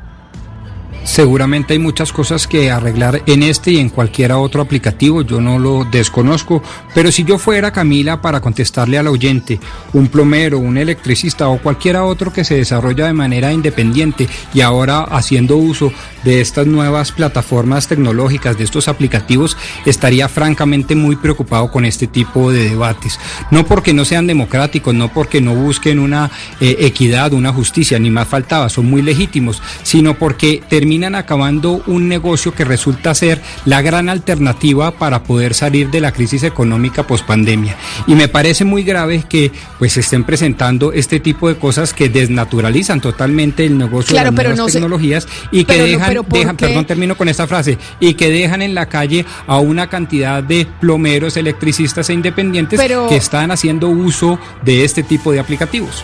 ¿Sabe qué me recuerda ese, esa declaración suya? Usted se vio este mm, documental que se llama eh, Chinese Factory en eh, la empresa china, Sí. en Netflix. Claro. ¿Me Sí, recuerda usted al, al recomendó empresa- Gonzalo Arce. al empresario chino, básicamente, que llega el empresario chino a los Estados Unidos, en China donde no hay una normatividad laboral de respeto por los derechos laborales, llega a Estados Unidos en donde tienen otro tipo de normatividad y básicamente el señor chino dice esto que usted dice, tal cual. Es que si no hacen como yo quiero, cierro la empresa y se acaba, diciéndole al Y sindicato. la cerró. y la cerró. Y la cerró Claro. y se acabaron una cantidad de empleos porque ya se habían pre- quebrado previamente. Aquí la pregunta es, ¿cómo está el país mejor? ¿Con aplicativos o sin aplicativos? Porque si decimos que es con aplicativos, eso trae unas reglas de juego, eso tiene una naturaleza, un modelo económico y una razón de ser. Si decimos que es mejor la empresa tradicional, que yo también la defiendo, por supuesto, yo defiendo en todo, a todo el sector productivo sin exclusión, pues por supuesto esto trae otra lógica, otro modelo económico y otra forma de contratar, una forma mucho más distinta, inflexible, amparada al Código De Trabajo en 1950, etcétera, etcétera. ¿Ambas formas son válidas? Sí, claro, pero yo no estaría dispuesto a dar la batalla para excluir a una, a la moderna, a la posmoderna, a la tecnológica, a los aplicativos, que generan una cantidad de ingresos que no son salarios, pero que son ingresos de todas maneras muy importantes para la pospandemia y el hambruna que se nos viene. Pero es que, Rodrigo, si en, situación- si en situaciones estructurales, es decir, siempre, si siempre es necesario que haya unos mínimos, ahora en pandemia es muchísimo más necesario que estas personas por lo menos tengan una protección en salud. Es que es lo mínimo, porque no es solamente que están protegiendo a ellos, no los están protegiendo a ellos, sino que no están protegiendo a los usuarios. Miren las condiciones en que nos dijo el señor Barbosa en que estaban ellos, que no hay ni siquiera un mínimo de protección de salud, porque ni siquiera condiciones, de- es que no estamos hablando ni siquiera de lo básico que es tener eh, medidas de seguridad, de bioseguridad. Vamos más allá, no tienen protección en salud, que es algo mínimo que debería tener eh, pues cualquier contrato o cualquier relación laboral. Entonces aquí estamos viendo Ana algo Cristina. muy irregular y que en pandemia es un peligro impresionante porque está poniendo en riesgo a todos los ciudadanos que son usuarios. ¿Y por qué no pensar en mejorarle las condiciones a estas personas?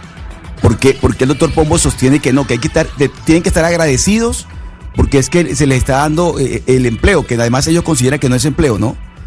Pero ¿por qué no se le puede dar unas mejores condiciones para que desempeñen su trabajo, doctor Pombo? ¿Por qué no se le puede garantizar lo mínimo? Lo mínimo. ¿Por qué tienen que no- estar por siempre sometidos como lo escuchamos ahora? Ese es el debate y por eso mañana va a haber manifestaciones y se necesita un pronunciamiento de parte del gobierno nacional y del ministro del Trabajo. Pero tenemos noticia importante hasta ahora. La noticia del momento en Blue Radio. Y la noticia del momento a las 11 de la mañana, 39 minutos, era lo que estábamos esperando por parte del DANE. ¿Qué ha pasado con la economía colombiana? Los datos del Producto Interno Bruto y en cuánto se contrajo la economía colombiana. Marcela Peña. Camila, buenos días. La economía colombiana se contrajo 15,7% en el segundo trimestre del año. Para que ustedes se hagan una idea, el año pasado, en el periodo entre abril y junio, nuestra economía había crecido 3.1%. El DANE también revisó al alza los resultados de la economía para el primer trimestre del año del 1,1 al 1,4%. Le cuento los sectores más afectados con esta contracción de la economía. Como se esperaba, entretenimiento y actividades artísticas que cayeron un 37%. Comercio al por mayor y al por menor cayó un 34%, la construcción se contrajo 31% y la industria 25%. Solamente tres actividades tuvieron números positivos. Estamos hablando de la industria inmobiliaria que creció 2%, la banca que creció un 1% y el agro que creció 0.1%. Todos los demás sectores, como le mencioné, están en terreno negativo. Según las cifras del DANE, abril fue el peor mes de los tres y en mayo y junio hubo recuperación en algunos sectores, especialmente de aquellos donde se levantaron las restricciones sanitarias y comenzaron los pilotos o las reaperturas. Marcela, pero entonces hagamos eh, una recapitulación. 15.7% se contrajo la economía colombiana, según reporta el DANE en el segundo semestre. El informe o los datos del primer semestre de cuánto fue y por qué le hago la pregunta, porque entonces los pronósticos que han hecho incluso desde el Banco de la República, desde la CEPAL, desde diferentes centros eh, de pensamiento como Fede Desarrollo, se pueden estar quedando corticos de lo que va a ser la contracción económica para Colombia este año. Pues en este caso tenemos una contracción, una, un crecimiento del 1.4% para el primer trimestre del año y luego tenemos 1.4% y le sumamos, eh, no, le restamos este 15.8%. Esto nos da que se nos ha contraído la economía en promedio un poco más del 7% en el primer semestre del año pero hay que esperar los resultados del segundo semestre, de la segunda mitad del año. Hay unos eh, analistas que estiman que la peor parte fue este dato que tenemos hoy, que es el de abril a junio, porque fue cuando las medidas sanitarias fueron más estrictas, pero eso no quiere decir que la otra mitad del año vaya a ser fácil. Hay quienes esperan contracciones todavía en el tercer trimestre y en el cuarto trimestre, y que solo a partir del próximo año pues vamos a comenzar a ver números un poco mejores y números positivos, porque todavía, recordemos, continúa muy golpeada eh, la posibilidad de trabajar, pero también la demanda de los hogares que se han quedado sin trabajo. Gracias, Marcela. 15.7% en el segundo semestre se contrajo la economía colombiana. Es el peor trimestre, la peor contracción que hemos tenido en la historia de nuestro país. Vamos a ver qué pasa. Todavía no se pueden hacer los cálculos de qué va a pasar con el Producto Interno Bruto de manera anual en Colombia, pero por lo menos estos datos trimestrales nos empiezan a mostrar cómo podría ser o cuál podría ser la proyección para final de año, que no pinta muy alentadora. Además, sobre todo, eh, Valeria, cuando es que empezamos cuarentenas estrictas en siete localidades en Bogotá, nuevamente. Así es, Camila, pero nada como lo que ocurrió en abril. Es que lo de abril pues fue, digamos, que terrorífico para la economía colombiana y eso es lo que estamos viendo en este momento con el 15.7, que es menor que los pronósticos que habían hecho los analistas, que hablaban de un 17, 16.5%, lo cual indica, Camila, que si hay una recuperación, digamos, en este semestre que se viene, pues entonces el pronóstico anual va a ser alrededor de el, pues el FMI pues prevía que va a ser 7.8, la OCDE 6.1 y la CEPAL 5.6% anual. Pero yo creo que con esto que fue del 15 vamos a estar más cerca del 5.6% anual, Camila, que yo creo pues que va a ser la cifra si se recupera la economía el próximo semestre con el coronavirus, no sabemos, y si el gobierno le va a poner, digamos, todo toda la máquina a andar para la recuperación económica. Recordemos a mí me parece que esa contracción, esa del desempleo esa contracción del 5% que están anunciando para América Latina, a mí esos números, yo no soy experta ni mucho menos, pero me parece que son, eh, que están pensando de manera muy positiva. Y sobre todo cuando estamos viendo en Colombia y en Bogotá que anunciamos cuarentena eh, nuevamente en siete localidades pensar que la economía colombiana solo se va a contraer el 5%, me parece que es eh, estar soñando, pero bueno, vamos a ver qué pasa a final de año. ¿Sabe cuál es la cifra? La cifra que realmente es muy optimista del gobierno, no solo, pues no, no la de este año, que ellos dicen que se va, el gobierno dice que se va a contraer 5.5% del PIB, digamos que según lo que está pasando va a ser alrededor de esta cifra, pero lo que sí es optimista es lo que ellos dicen que va a pasar en el 2021, que es un crecimiento del 6.6 y que en el eh, marco fiscal de mediano plazo y ahorita el presupuesto, etcétera, no logran justificar cómo es que la economía va a crecer 6.6% el próximo año. dicen simplemente que eso va a crecer con temas de infraestructura, etcétera, etcétera, etcétera. Y le dicen, pero ¿cómo? O sea, ¿cómo va a crecer 6.6%? Porque todo el presupuesto y, digamos, y todos los pronósticos de la nación están hechos para que en el 2021 Colombia crezca 6.6. Y eso es lo que no se sabe cómo se va a lograr. Camila, pongamos, sugiero, eh, estos, estos cifras en, en un lenguaje un poco más cercano a la gente. Esto significa básicamente que pasamos a ser una sociedad que cuya clase media era el gran grueso de la sociedad ahora va a ser otra vez la clase pobre el gran grueso de la sociedad. Esto pero nunca, que pero Pombo, del yo no 60 creo que, yo no creo nunca que nosotros hayamos tenido el gran grueso de la sociedad en clase media. Sí, sí, sí. Yo no, Sí, sí, no- sí, sí. Y, y se logró, y se lo voy a decir además, se logró con una tendencia que se venía construyendo, como lo dijo el expresidente Juan Manuel Santos en estos micrófonos en los últimos 12 años, pero se logró en los últimos 10 años. Estoy hablando del 2008 al 2018. Y eso está, Pero digamos, eran así lo vulnerables, dice el eso es un sándwich rarísimo. ¿Perdón? O sea, es que la clase sí, media hay- hay una clase que- en hay una clase media que se divide en consolidada dos. Y la vulnerable. Sí. Y la vulnerable Sí, sí, pero es la clase que media. siempre ha tenido un pie en la clase media y un pie en, la- en los pobres. Y por eso Bueno, es que en un momento pero- de crisis pero todos usted van a está caer a diciendo la lo mismo que yo. otra vez. Usted está diciendo lo Pero mismo pues que es que yo. es diferente que porque por es que primera no- vez y nunca nos una como media nación muy orgullosos consolidada. de eso. Entonces ahí hay como... Ojo, ojo. O sea, o sea, o sea, Pombo, cuando usted habla del- del, del consolidado de la clase media, clase media, la mayoría en Europa, clase media la mayoría en Estados Unidos, pero en países latinoamericanos, sobre todo como el nuestro, la fortaleza del el, gran rango de la población no está en la clase media. Y esa clase Bueno, media que salió de la pobreza que- en no eso, eh, esa clase media que salió de la pobreza en esos últimos 10 años que usted menciona es como menciona Valeria, que es clase media vulnerable. Es decir, que realmente nunca salió, porque frente a un choque inmediatamente vuelve a la pobreza después. ¿Qué es lo que está pasando ahorita? Bueno, yo, yo, yo me tengo que apartar de ustedes porque le creo más a los técnicos. Si el DANE nos dijo que la clase media en Colombia era la más, el, el grupo eh, más grande de la población colombiana, que se componía de dos, en la clase media vulnerable y la clase media sostenible. Y yo le creo a ese, eh, a esa interpretación y a esa clasificación. Lo que estoy diciendo es que esa clase media vulnerable, que aunque ustedes la quieran llamar pobre, pero clase media lo que sea, va a ser ahora sin la más mínima duda clase pobre. Eso es lo importante. Y el 65% de los trabajos van a ser informales. Y la miseria, la miseria va a volver a tocar los dos dígitos. Eso, es- eso es lo que yo creo que le interesa saber a nuestros oyentes. Eso es el reflejo de estas macroestadísticas, que otra vez vamos a entrar en unos, en unos lugares económicos muy lúgubres, muy tristes, y por lo tanto podemos empezar a hablar de hambruna. Y la pregunta es, ¿qué vamos a hacer frente a esa hambruna?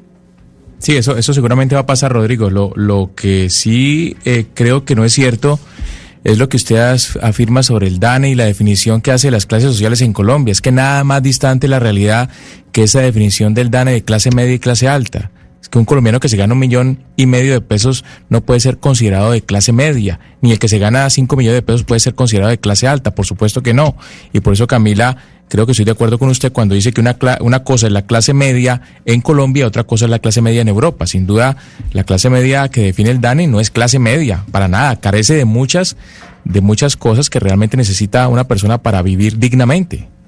Y recuerde usted, Hugo Mario, que nosotros tuvimos al director del DANE, que además lo hemos tenido muchas veces aquí, y nos explicaba cómo se medía, por ejemplo, la contratación laboral, cómo se medían los empleados. Y básicamente usted en Colombia, bajo la normatividad o bajo las, bajo eh, las cifras que mide el DANE, usted está empleado si trabajó una hora a la semana. ¿Le Y eso, una hora a la semana, usted trabajó como empleada doméstica en una casa en Bogotá, en Cali o Barranquilla, una hora a la semana, fue a limpiar eh, una casa y ya usted es considerado empleado en, eh, en Colombia. Y por eso es que mucha gente asume lo que usted dice que la manera de clasificar eh, las cifras y clasificar la clase media es eh, cuestionable. Claro, y los informales en Colombia son considerados por el DANE como ocupados, cuando en realidad lo que están haciendo es rebuscarse la vida y, el día a día en las calles. O sea, eh, las definiciones del DANE son muy apartadas de la realidad de las familias colombianas. Eso, eso para mí no tiene ninguna duda. Ahí está, la noticia del momento es el informe, la información que entrega el DANE sobre la contracción de la economía colombiana en el segundo trimestre. Se contrajo más del 15% y eso evidentemente afecta a toda la ciudadanía. Gonzalo, antes de irnos con una recomendación de lectura para este fin de semana a las 11 de la mañana, 50 minutos, que te vamos a tener un fin de semana largo y dedicarse a los libros es un gran plan. También dedicarse a la música, o sea que mándenos otro estreno. ¿Tiene alguno en español? Porque los oyentes se están quejando de que usted está trayendo solo eh, estrenos en inglés. Y en el 301-764-4108 muchos le están mandando mensajes y le dicen, bueno, ¿y las, y las estrenos en español? Ay, ay, ay, ay, qué, qué complicado, Camila, qué complicado cuando todos los viernes se, se, pone sobre todo música del género urbano. Y más allá de que este viernes, Camila, parece un martes, eh, yo le quiero traer entonces música en español y ligada al género urbano que es lo más popular ahora dentro de las aplicaciones. Por eso le voy a traer el nuevo sencillo de Cali y el Dandy, talento colombiano, esto se llama Nada. Si yo te di todo y me diste nada, ¿por qué de la nada vuelves a aparecer? Haciendo como si nada ha pasado. Devuelves el pasado y me vuelve a doler. Yo en silencio nunca dije nada, pero nadando en lágrimas casi me ahogué. Me enamoré de lo que me soñaba y desperté. Pero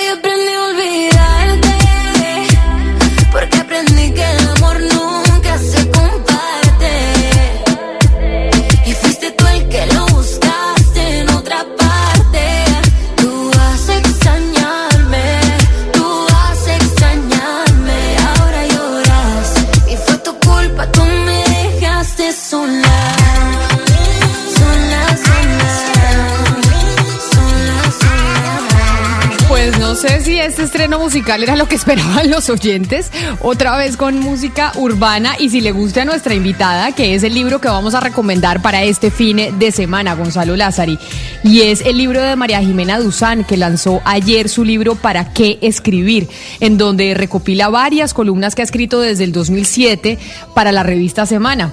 María Jimena, bienvenida a Mañanas Blue. No sé si a usted le gusta el reggaetón y si esta era una canción con la que esperaba que, que, la, que le diéramos la bienvenida.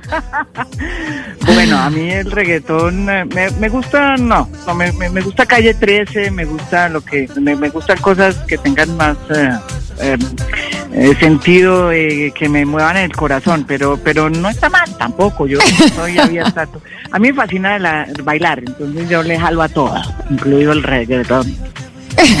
María Jimena, Sí, usted lanzó ayer su libro recomendado para leérselo este fin de semana largo que tenemos, que el último de dentro, que porque dentro de dos meses volvemos a tener puente festivo.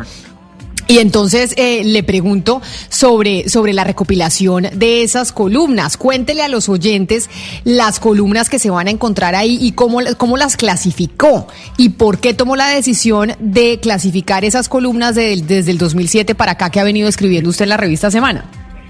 Bueno, eh, básicamente porque me parecía, de- decidí ah, eh, hacer como una especie de... Bueno, primero, pues yo siempre he estado reacia a hacer eh, un libro de columnas porque me parecía un poco una como arar en el desierto y no, no mostrar muchas cosas eh, de las que uno eh, realmente hace cuando escribe un libro, como los que uno escribe en general. Entonces decidí hacer un intento distinto y, como que unirlas eh, por temas y sobre todo por temas que a mí personalmente me incitan a escribir. ¿Para qué escribir? ¿Por qué escribir?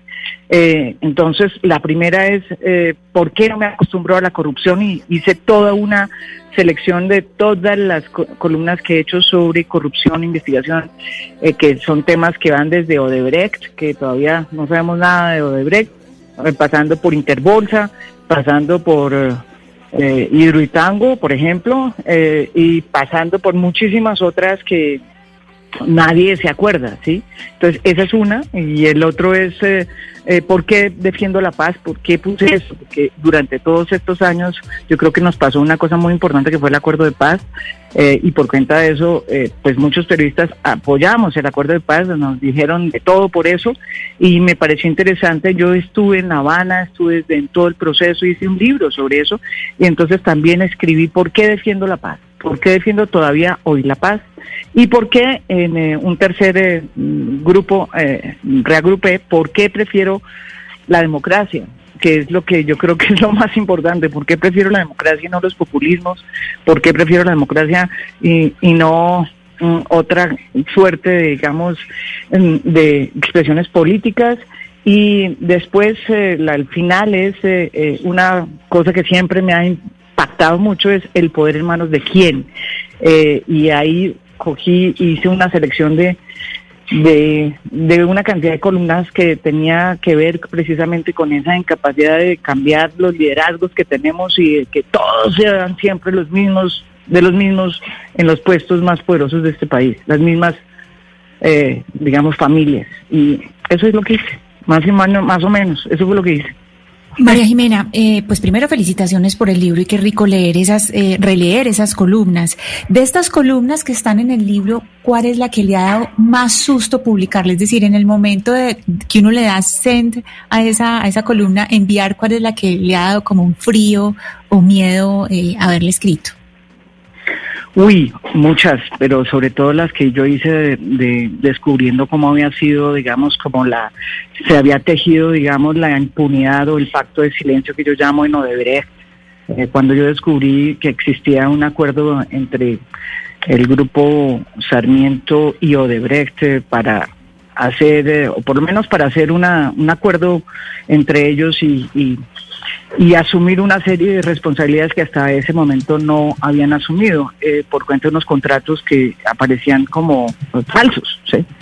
Eh, eh, ahí me asusté mucho, además porque porque porque porque de alguna manera pensaba que me que me que, mis teléfonos estaban interceptados, o sea, uno no, no tengo prueba de eso, ni más faltaba, pero pero sentía que esas esos temas eran complicados y, y la otra bueno, fueron muchas, pero la otra que es también muy complicada es cuando yo saqué eh, cómo era que se estaba fraguando en este gobierno la posibilidad de entregarle un billón de de pesos a los a las a los bancos, sí, a los bancos, a todos los bancos, eh, en su mayoría del grupo Aval, pero no solamente el grupo Aval, también de los de la digamos de la sindicato antioqueño para eh, re- reembolsarles, o mejor dicho, un billón que se le había que tenían que entregar a los bancos que se le debía, que lo debía, que lo debía el, el consorcio de Odebrecht, que se había robado la plata, sí, usando esa plata para Sí. otras cosas. Entonces yo saqué esa columna y eso paró eh, la entrega de un billón de pesos de nuestros bolsillos que se le iban a dar a los bancos. Ese día Nos acordamos de esa columna porque fue muy importante al final para detener ese pago, pues que hubiera sido un descalabro para la nación. Pero mire, María Jimena, usted en el 2018 dijo que el país al que quiere regresar Uribe pues ya no existe y hoy justamente vimos una encuesta donde la mayoría del país apoya el auto de la Corte en contra del expresidente Uribe. Yo le quiero preguntar a usted, que lleva investigando este país y conociéndolo tanto, ¿en qué cambió este país? Uy, yo sí creo que ha cambiado, sabe que es una de las cosas que más he visto yo y por eso me sorprende mucho, eh, digamos, cuando uno hace un recorrido a través de lo que uno escribe, que hay veces se le olvida a uno de, porque uno registra lo que pasa. Eh, y realmente yo sí creo que ha cambiado mucho este país y por eso no creo, o sea, imagínense lo que eh, hubiera sido eh, en la época de la parapolítica y en el primer gobierno de Uribe eh, una eh, eh, encuesta como esta. O sea, eh, eh, era mayoría el uribismo, esa es la verdad. Hoy el uribismo no es mayoría, eso es una cosa real, para bien o para mal, y eso uno tiene que leerlo como periodista, para bien o para mal, digámoslo así. Yo no sé si eso es bueno, si es malo, pero uno lo tiene que leer. ¿Y por qué lo digo? No solamente por la encuesta, pero es que el acuerdo de paz sí abrió un grifo que estaba cerrado en esta sociedad que es muy reconcentrada y muy asfixiante. Sí. Los mismos con las mismas, los, las mismos con los mismos. Pues eso abrió un, un, un- un grifo y en lugar de que fueran las FARC las que salieron a la palestra y se tomaron la escena, que no lo fueron porque la gente todavía les recrimina mucho a las FARC o al nuevo Sí. partido, ¿sí? Fueron nuevas expresiones políticas. Claudia López, Daniel Quintero, no sé, eh, el señor de Cúcuta, bueno, una cantidad de cosas impresionantes y una nueva conformación en el Congreso de nuevas voces muy distintas. Eso es un cambio del país. Y yo sí creo María que ya nadie le come a cuenta que todos somos castrochavistas porque Sí. estamos de acuerdo con el acuerdo de paz. Pero venga, a propósito de lo que está pasando con el expresidente Uribe, ¿cómo cree usted que va a terminar esa historia? ¿El proceso en la Corte Suprema? ¿Usted cree que esto va a cambiar el, el- panorama del poder político en Colombia? Pues es que yo, yo lo que yo lo que siempre he pensado es que a nosotros nos eh, se, nos debe mucha justicia, muchísima justicia. No sabemos ni siquiera quién mató a Jaime Garzón realmente todavía. Eh, no sabemos eh, muchas cosas que esperamos que la JEP lo devele. Entonces hay un déficit de verdad, de, hay un déficit de justicia eh, y, y yo que creo que cualquier, eh, digamos, señal en el sentido de que va a haber verdad y una justicia con todas las eh, de la ley, las garantías que debe tener el señor Álvaro Uribe, yo creo que eso es una buena noticia para el país. Yo estoy en total desacuerdo en decir que es que, es que esto es horrible, que se acabó el país y que se va a incendiar. No, pero es que ¿cómo va a ser injusto lo que está pasando? Si es injusto si él no tuviera las garantías, si no hubiera pruebas. Sí, el, el presidente, el expresidente puede salir a decir que no hay pruebas, pero caramba, es que hay una providencia de 1500 no sé qué páginas donde hay pruebas, ¿sí? Donde están Pues María pruebas. Jimena, la vamos a leer este fin de semana en la revista Semana y la vamos a leer este fin de semana con, eh, con su nuevo libro que es nuestro recomendado para este puente largo para ver esa recopilación del país que usted ha visto a través de sus columnas. Mil gracias por haber estado aquí con nosotros y feliz tarde. Súper. Gracias por esta entrevista, muchas gracias. Ojalá les guste el libro. 12 del día, un minuto. Llegó el momento de las noticias. Conectando al mundo y a todo un país. Oscar Montes, Ana.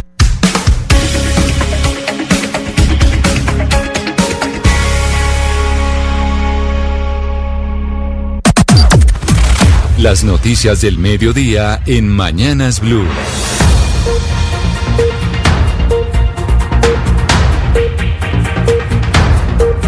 Las 12 del día, un minuto, y como siempre al mediodía llegan las noticias y con ellas llega Eduardo Hernández. Don Eduardo, buenas tardes. Hola, buenas tardes Camila. Bueno, regresamos a las calles de Bogotá. Continúan a esta hora las manifestaciones ciudadanas en contra de las cuarentenas que decretó la alcaldesa Claudia López.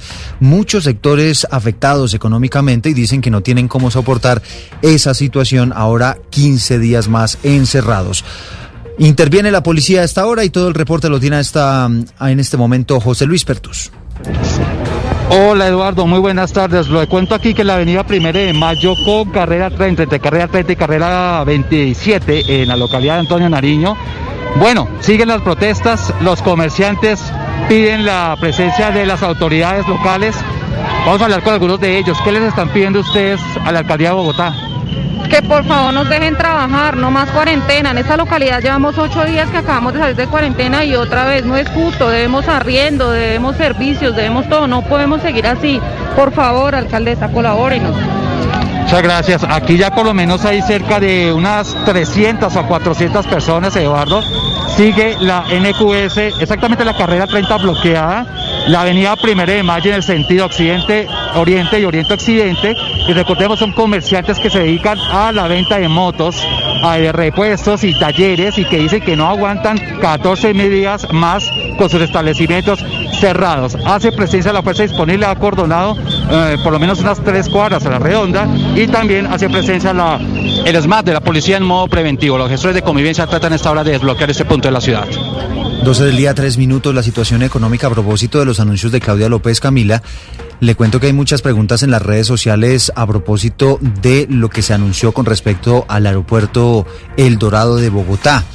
Porque recuerde usted que en su momento eh, previó el gobierno nacional que eventualmente en septiembre podrían reanudarse algunos vuelos Pues Edu- internacionales. ¿no? Eduardo, Eduardo, precisamente ese va a ser nuestro tema después de las noticias del mediodía. ¿Qué va a pasar con la operación aérea? ¿Se va a reanudar o no? Todas esas preguntas de las redes sociales que usted dice que se están generando, sin duda alguna, porque hay muchas dudas frente a la reanudación de la operación aérea, va a ser nuestro tema ahora a las 12 y cuarto después de las noticias. Y permítame irme con la alcaldía de Bogotá nuevamente por la denuncia que hizo por violación de la medida sanitaria a los indígenas en Vera que están asentados en el Parque Tercer Milenio. ¿Qué ha pasado con esa denuncia, Silvia Charri?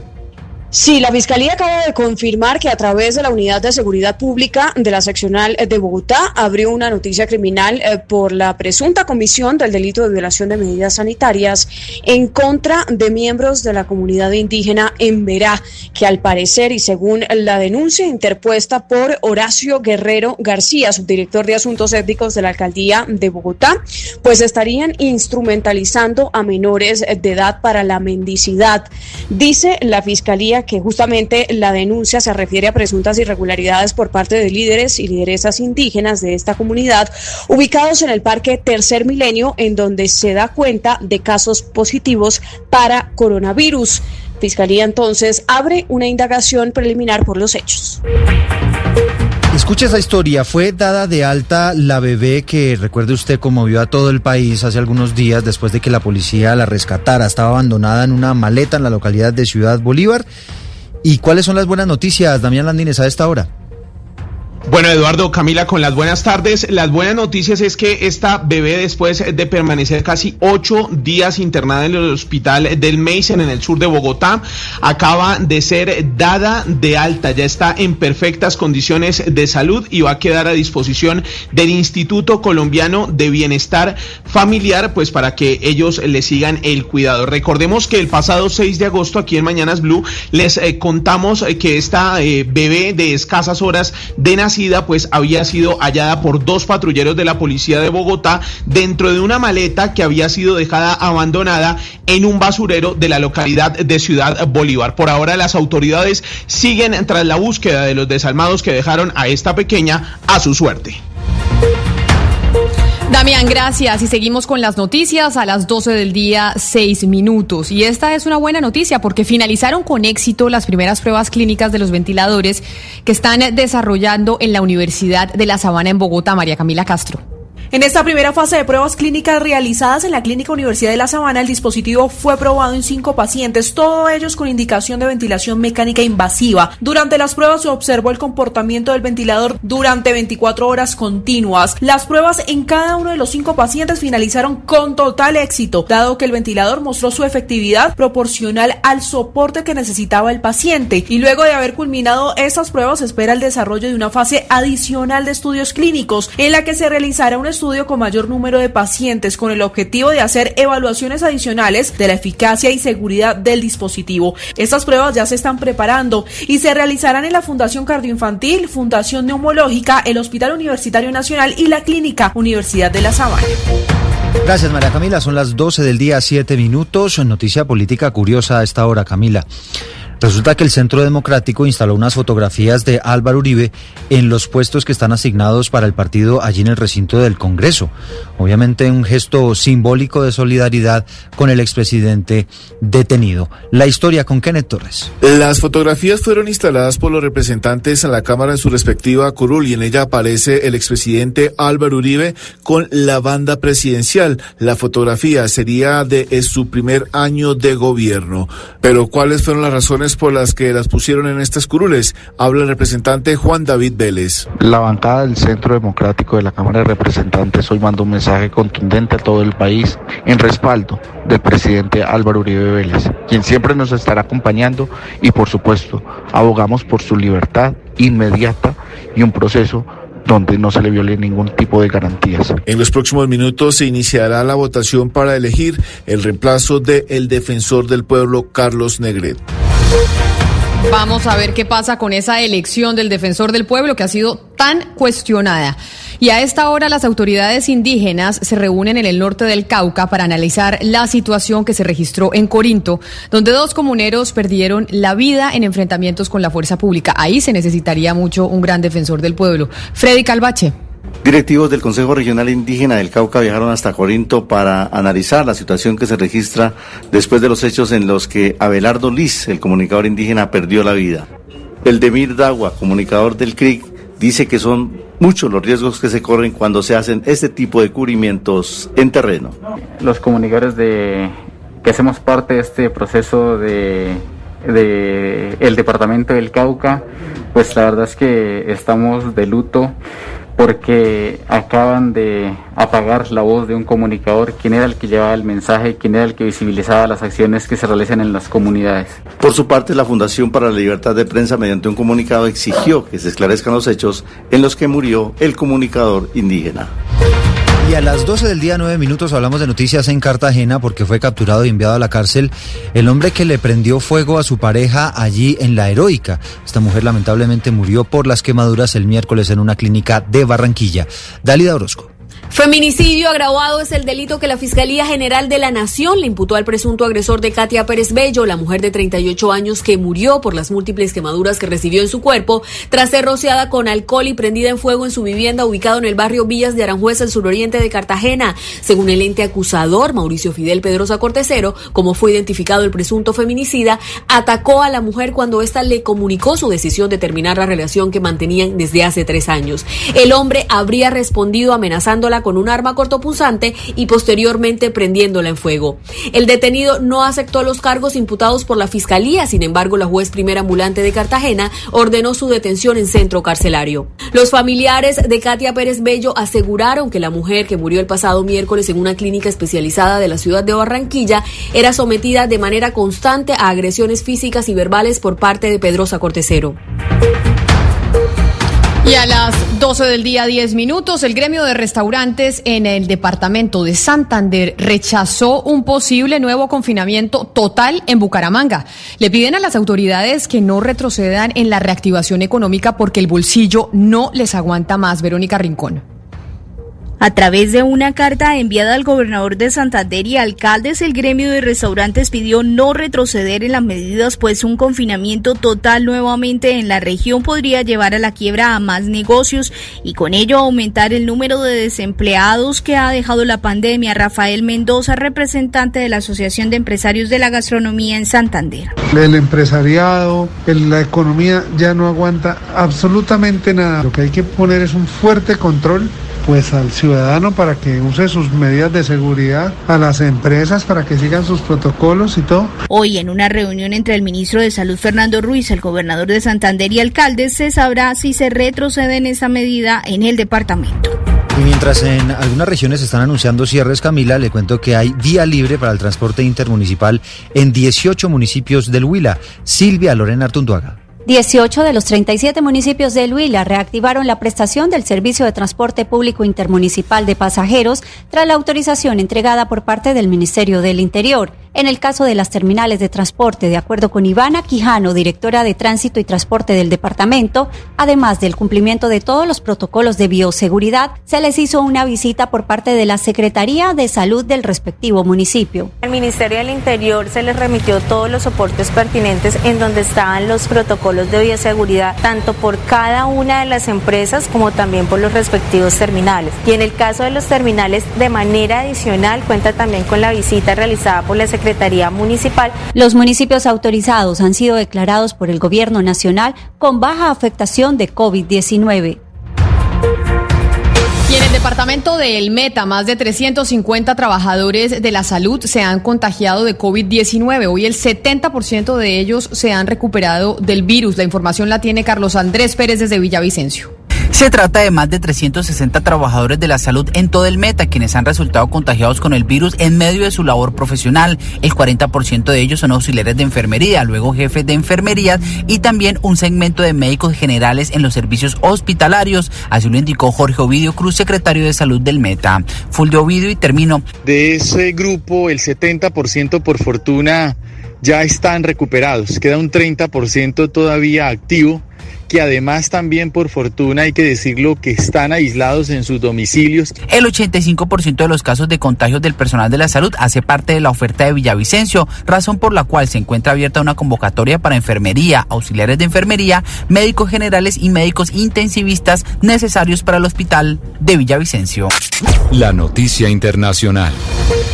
A las 12 del día en las noticias internacionales hay emergencia en California por un voraz incendio que viene consumiendo más de 4.000 hectáreas al sur de ese estado. Cerca de 100 casas tuvieron que ser evacuadas y sus residentes trasladados a diferentes albergues. Otros dos incendios también están activos. Toda esta información la tiene desde el Bosque Nacional de Los Ángeles María Elena Villalobos. Son más de 1.500 los bomberos que se encuentran combatiendo tres incendios activos que están aquí afectando a los residentes del sur de California. El primero que inició el miércoles por la tarde, que es el más grande, que es en Lake Hughes. Ese ha consumido más de 11.500 saques de terreno, tres viviendas que quedaron prácticamente reducidas a cenizas y dañando 100 estructuras más. Residentes continúan evacuados. El segundo que comenzó ayer por la tarde en la zona de Azusa, conocido como el Ranch Fire, ese ha consumido más de 3.000 acres de terreno. También provocó que muchos residentes tuvieran que ser evacuados. Muchos se les permitió regresar a sus hogares y es que hay que decirlo, ahora con el coronavirus, con la pandemia también, a pesar de que se habilitan centros y refugios que están siendo apoyados por la Cruz Roja, muchas de las personas tienen que permanecer en sus automóviles para evitar precisamente que se puedan dar algunos contagios. Todos los incendios están siendo investigados para saber cómo fue que iniciaron.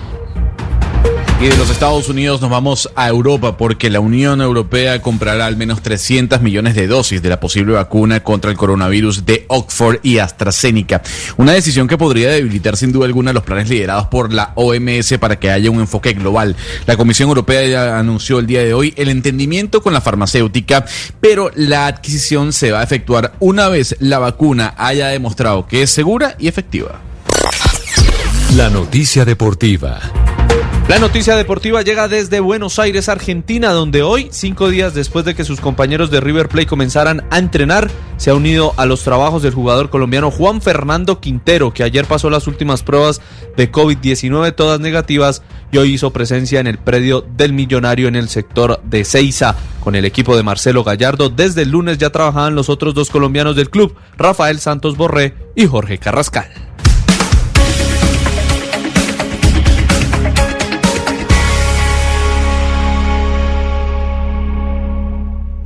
Una señal que se enlaza. Regiones conectadas a través de un dial. A partir de este momento, Oscar Montes, Ana Cristina Restrepo, Hugo Mario Palomar, Valeria Santos, Gonzalo Lázari, Rodrigo Pombo y Camila Zuluaga analizan y debaten el tema del día. El tema del día. Colombia está al aire.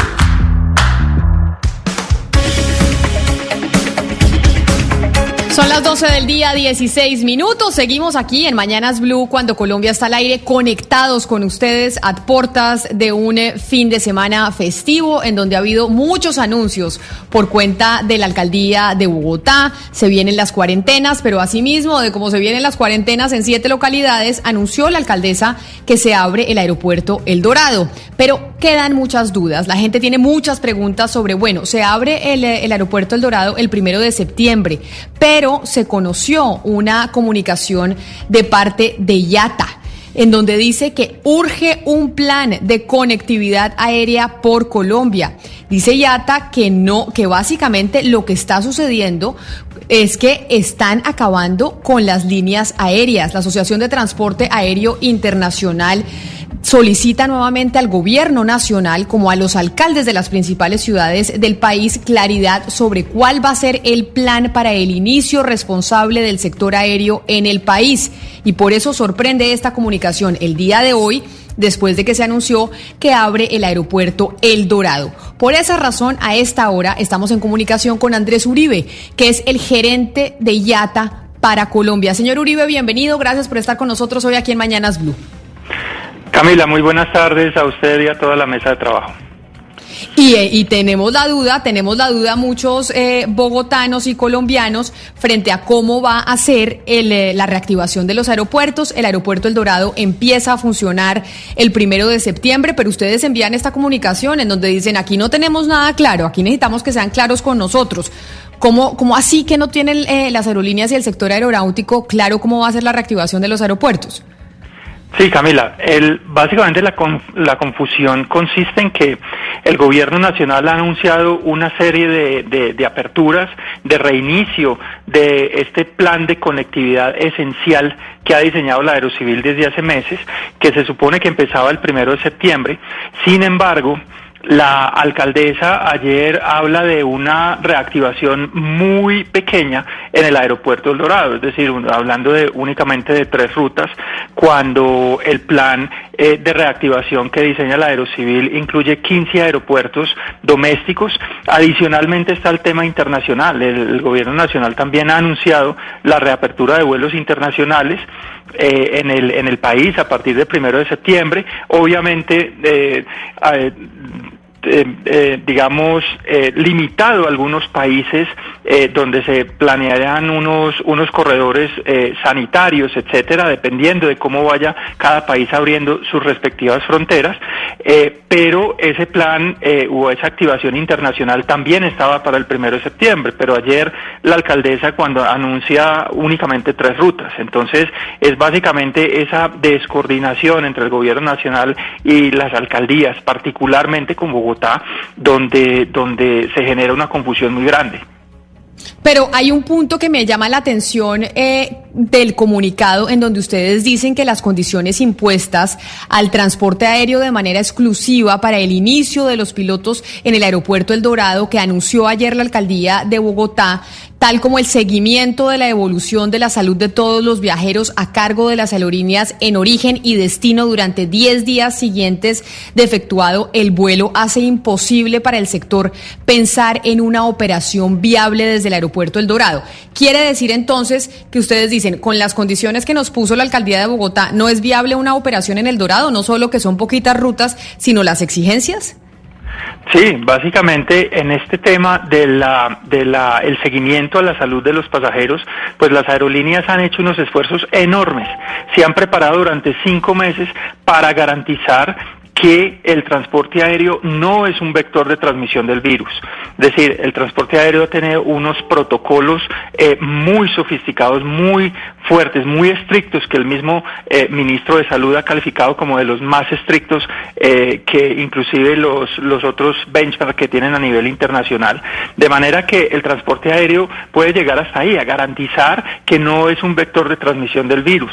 Los protocolos garantizan, hacen un tamizaje, hacen unos filtros de manera que gente que está enferma no, no, no llegue al otro lado, adicionalmente que no se contagie tampoco en los aeropuertos, que no se contagie a bordo de los aviones, es decir, esos riesgos están reducidos al mínimo, ya prácticamente a cero eh, la posibilidad de que, de que haya transmisión en los aeropuertos, en los, eh, a bordo de los aviones. De manera que esos, esos protocolos, pues hasta ahí es donde llega la, la aerolínea, ya el seguimiento, lo que pide la alcaldesa es days que las aerolíneas a toda persona que transporten de un lado a otro la llamen todos los días durante los siguientes 10 días para ver su estado de salud. Eso para eso hay otros otros sistemas, inclusive el Ministerio de Salud ha lanzado el PRAS, eh, pero eso es responsabilidad que le corresponde al Estado. Eso no no puede ser en cabeza de las aerolíneas que nos pongan a hacer ese ese tipo de seguimientos, porque no es nuestra labor, no es nuestro negocio, no es nuestro no es nuestro eh, razón de ser. Para eso están las autoridades de salud. Don Andrés, yo le pregunto desde Panamá, porque hoy justamente aquí empieza una operación controlada desde el aeropuerto de Tocumen con un 12 vuelos que salen y 6 vuelos que llegan a la ciudad de Panamá. ¿Usted cree que Colombia puede seguir los pasos que está haciendo Panamá con respecto al pedido de pruebas PCR de 48 horas, el uso de tapabocas y la apertura gradual de vuelos, por ejemplo, de Copa, en este caso sería Avianca? Por supuesto, por supuesto. Las aerolíneas, como le digo, ya están preparadas para esto. El plan eh, de conectividad esencial que ha diseñado la Aerocivil es un plan que es gradual y que también comprende unos, unos slots que han denominado slots sanitarios, lo cual limita la capacidad que normalmente en el aeropuerto es de 74 operaciones por hora y se va a limitar inicialmente a 12 operaciones por hora, de manera que, que, ya está garantizada esa gradualidad en el, en el plan, de manera que no se generen congestiones en los aeropuertos.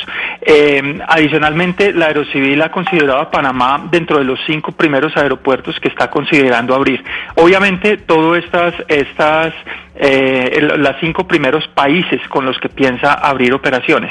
Obviamente esto es, es recíproco y hay que esperar las respuestas de esos cinco países eh, si están dispuestos a abrir el tráfico con Colombia.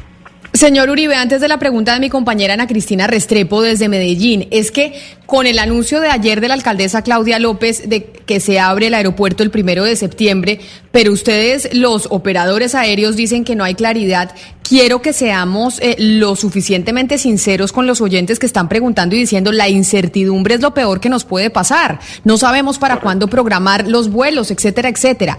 Quiere decir que no es cierto que empiece a operar eh, el, transporte aéreo el primero de septiembre desde Bogotá. No es verdad y es imposible que eso vaya a pasar. No, de eso ya lo define cada una de las aerolíneas si bajo estas condiciones eh, puede empezar a operar o no. Pero lo que no es, lo que no es eh, seguro es qué rutas pueden empezar adicionales a las que ya ha mencionado la alcaldesa. Se supone que el, el transporte internacional o los vuelos internacionales podían empezar a partir del primero de septiembre, pero lo que dice ella ayer no es así. Eh, se supone en el plan que se abrían 15 aeropuertos, pero ella habla una únicamente de tres rutas. Entonces ahí es donde radica la, la, la incertidumbre que también tienen las aerolíneas. ¿Qué vamos a poder hacer a partir del primero de septiembre? Eh, y es que eso, precisamente muchos oyentes que lo están escuchando y lo están viendo, eh, doctor Uribe, preguntan eso, porque el primero de septiembre se supone que ya gente que estaba en el exterior y que necesitaba viajar a Colombia lo iba a poder hacer. No es cierto, no va a pasar que el primero de septiembre los colombianos en el exterior, que estuvieran, por ejemplo, en la Florida, puedan volver a Colombia. No va a haber vuelos internacionales en septiembre aún. Pues hay una gran incertidumbre con Bogotá.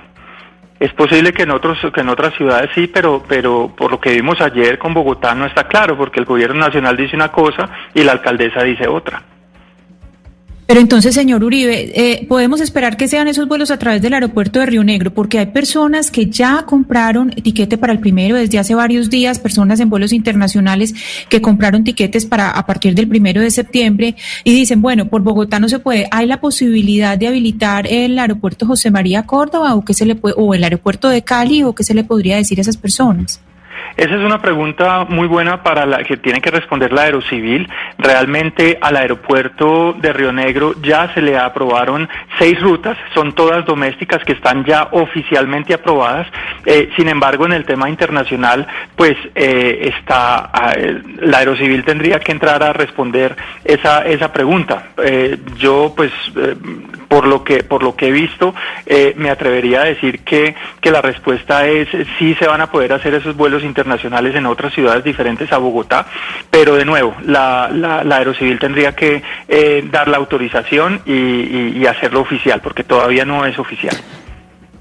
Andrés, justamente en el comunicado de la IATA, pues ustedes eh, pues evidencia básicamente que, hay una contradicción de lineamientos por parte, digamos, del gobierno y de las alcaldías y de los gobiernos locales que lo que están haciendo es generar un caos total. Exponen, digamos, el caso de que Cartagena sí va a poder tener vuelos internacionales y Bogotá no. ¿Ustedes qué le están solicitando al gobierno específicamente en torno a esta claridad y, digamos, esta alineación de conceptos? Sí, mire, el transporte aéreo tradicionalmente es eh, un sector que es del resorte nacional. Así funciona en todos los países, precisamente para evitar este tipo de, confusiones, que un alcalde dice una cosa, el otro dice la otra. Eh, precisamente por eso se necesita, y así ha sido históricamente, por eso hay una entidad nacional que se llama la Aerocivil, por eso siempre el transporte aéreo ha estado del, del resorte nacional y son las, las autoridades de nivel las que toman todas las decisiones respecto al transporte aéreo. Esto nunca había sido manejado por las alcaldías eh, y con el con el la decisión del gobierno de delegar estas decisiones en las alcaldías es la que crea toda esta confusión porque porque With the Lucky Land you can get lucky just about anywhere. This is your captain speaking. Uh, we've got clear runway and the weather's fine, but we're just going to circle up here a while and uh, get lucky. No, no, nothing like that. It's just these cash prizes add up quick. So I suggest you sit back, keep your tray table upright, and start getting lucky. Play for free at LuckyLandSlots.com. Are you feeling lucky? No purchase necessary. Void where prohibited by law. 18 plus terms and conditions apply. See website for details. Pues se tienen que alinear eh, muchos alcaldes para, sí. para tomar una decisión de una sola ruta. Por eso es que siempre se coordina al nivel nacional. Doctor Andrés, ya que usted nos absuelve la duda sobre las competencias territoriales y nacionales y advierte que el tema del transporte aéreo es de competencia exclusiva y excluyente del resorte nacional, del gobierno nacional, ¿ustedes han pensado desde el sector civil emprender acciones judiciales contra todas aquellas autoridades locales que impidan el transporte aéreo a través de los aeropuertos nacionales e internacionales precisamente en esa usurpación de competencias y de funciones? Pues no podría decir yo que estemos estemos haciendo eso porque pues eh, el, realmente fue el gobierno nacional el que les delegó esa competencia. Entonces eh, lo tendríamos que mirar eh, muy bien si caben ese tipo de acciones. Pero por ahora no estamos pensando en eso Es que eso que usted dice, doctor Uribe, es muy importante, Pombo, porque, él, porque dice el doctor Uribe, en todos los países quien toma las determinaciones sobre el transporte aéreo es a nivel nacional, pero a la ministra de Transporte la hemos oído una y otra vez decir, esta decisión sobre la apertura de cada uno de los aeropuertos en las distintas ciudades la toma el gobernante local. Entonces, en Bogotá decide Claudia López, en Medellín decide Daniel Quintero, en Cali decide Jorge Iván Ospina. El mismo gobierno nacional, en manos eh, el transporte de la ministra, dijo que eso lo definen los alcaldes locales, entonces no habría cabida a una, a una demanda. Por eso mismo decía Camila, porque yo pensé que ellos iban a adelantar acciones judiciales contra esas decisiones del gobierno nacional que descentralizaban una decisión de alguna manera eh, y que por su naturaleza no es descentralizable, porque genera la inseguridad y la incertidumbre a la que nos estamos viendo abocados y que me parece del todo desastrosa, porque eh, como bien lo dijo Valeria Santos hace un ratico, pues evidentemente uno no sabe a quién creerle, porque claro, Cartagena toma una decisión, pues Riohacha toma otra y los señores de Villavicencio otra. Imagínese usted el circo romano al que nos vimos abocados por cuenta de decisión, del orden nacional escuchando al señor Uribe, eh, está claro que el primero de septiembre tampoco eh, va a haber la reapertura de aeropuertos. Que como se había anunciado inicialmente, que a partir del primero de septiembre, escuchándolo a usted, señor Uribe, lo que está quedando claro es que no, no está garantizada esa reapertura en ninguna parte del país. No, hay algunas que sí, hay unas rutas que ya están oficialmente aprobadas. Es el caso de las de, Río Negro, a las tres ciudades del eje cafetero, a las dos de los Santanderes y, a San Andrés. Es decir, ahí desde Río Negro ya hay seis rutas oficialmente aprobadas eh, y ya hay algunas aerolíneas eh, mostrando interés en operar pero, algunas pero señor Uribe, señor Uribe, pero es que la conectividad nacional se da con Bogotá. Por ejemplo, para viajar de Barranquilla a Cali hay que pasar por Bogotá para viajar de Barranquilla a Medellín hay que pasar por Bogotá. De tal manera que no hay esa conectividad con Bogotá, pues, ¿de qué estamos hablando? Mire, lo que usted dice es absolutamente cierto. Bogotá es la piedra angular de la aviación en este país. Y si no abre Bogotá, estamos, estamos solamente con una fracción del tráfico. 76% de las personas que viajaron el año pasado en Colombia tocaron a Bogotá, sea o porque originaron en Bogotá, o porque tenían como destino Bogotá, o porque transitaron a través de Bogotá en las rutas que, usted acaba de mencionar. Así que eh, si no entra Bogotá, pues estamos abocados a una fracción del tráfico y, y, estamos abocados a unas rutas y unos aeropuertos que no están preparados para grandes volúmenes de conexiones, porque el centro de conexiones de Bogotá y uno de los más importantes del continente, pues ha, sido Bogotá. Entonces, realmente no es, no es eh, factible, no es posible eh, proporcionar toda la conectividad al país eh, sin que entre en funcionamiento pleno el aeropuerto de Bogotá. Ahora, la pregunta que se están haciendo muchos colombianos, doctor Uribe, es por qué si no existe un plan de conectividad aérea en Colombia, las aerolíneas están dedicadas a ofrecer tantos eh, paquetes y tiquetes aéreos, tanto para destinos nacionales como internacionales. Pero es que el gobierno nacional había autorizado ya la venta de tiquetes a partir del primero de septiembre. Las aerolíneas venían eh, vendiendo esos tiquetes y ahora lo que vemos es que no, no, no, todas las rutas que se han estado vendiendo van a entrar a operar precisamente porque porque los alcaldes eh, o, han o no quieren abrir sus aeropuertos todavía o las rutas que se les han eh, aprobado son son limitadas. Claro, pero yo como, como, como, como viajero, ¿cómo hago pues para tener la certidumbre que puedo comprar en una aerolínea un tiquete sin, sin que el gobierno haya autorizado reapertura de aeropuertos, sin que esté definido el plan de conectividad? Es que es donde está la confusión. El gobierno lo ha autorizado, pero los alcaldes no. Entonces, es, es, eh, no hay en realidad certeza de qué rutas se van a poder operar y qué rutas no. Y en particular las internacionales. Pero entonces, acá que seamos claros, doctor Uribe, básicamente la confusión en la que están los pasajeros, en, las que, en la que están algunos colombianos que ya han comprado tiquetes y dijeron el primero de septiembre se anunció en el programa de las seis de la tarde del presidente Duque de todos los días, se anunció que se abrían los aeropuertos entonces y se podían empezar a comprar tiquetes. Básicamente esa misma confusión la tienen las aerolíneas, que creían que la cosa iba a ser de una manera y les cambiaron las reglas de juego y se enteraron entre otras ayer. Por supuesto, por supuesto. Las, las, por un lado, los anuncios del gobierno nacional han sido de una habilitación, digamos, más, más generalizada, de acuerdo con el plan de conectividad esencial que está diseñando o que ya diseñó la Aerocivil.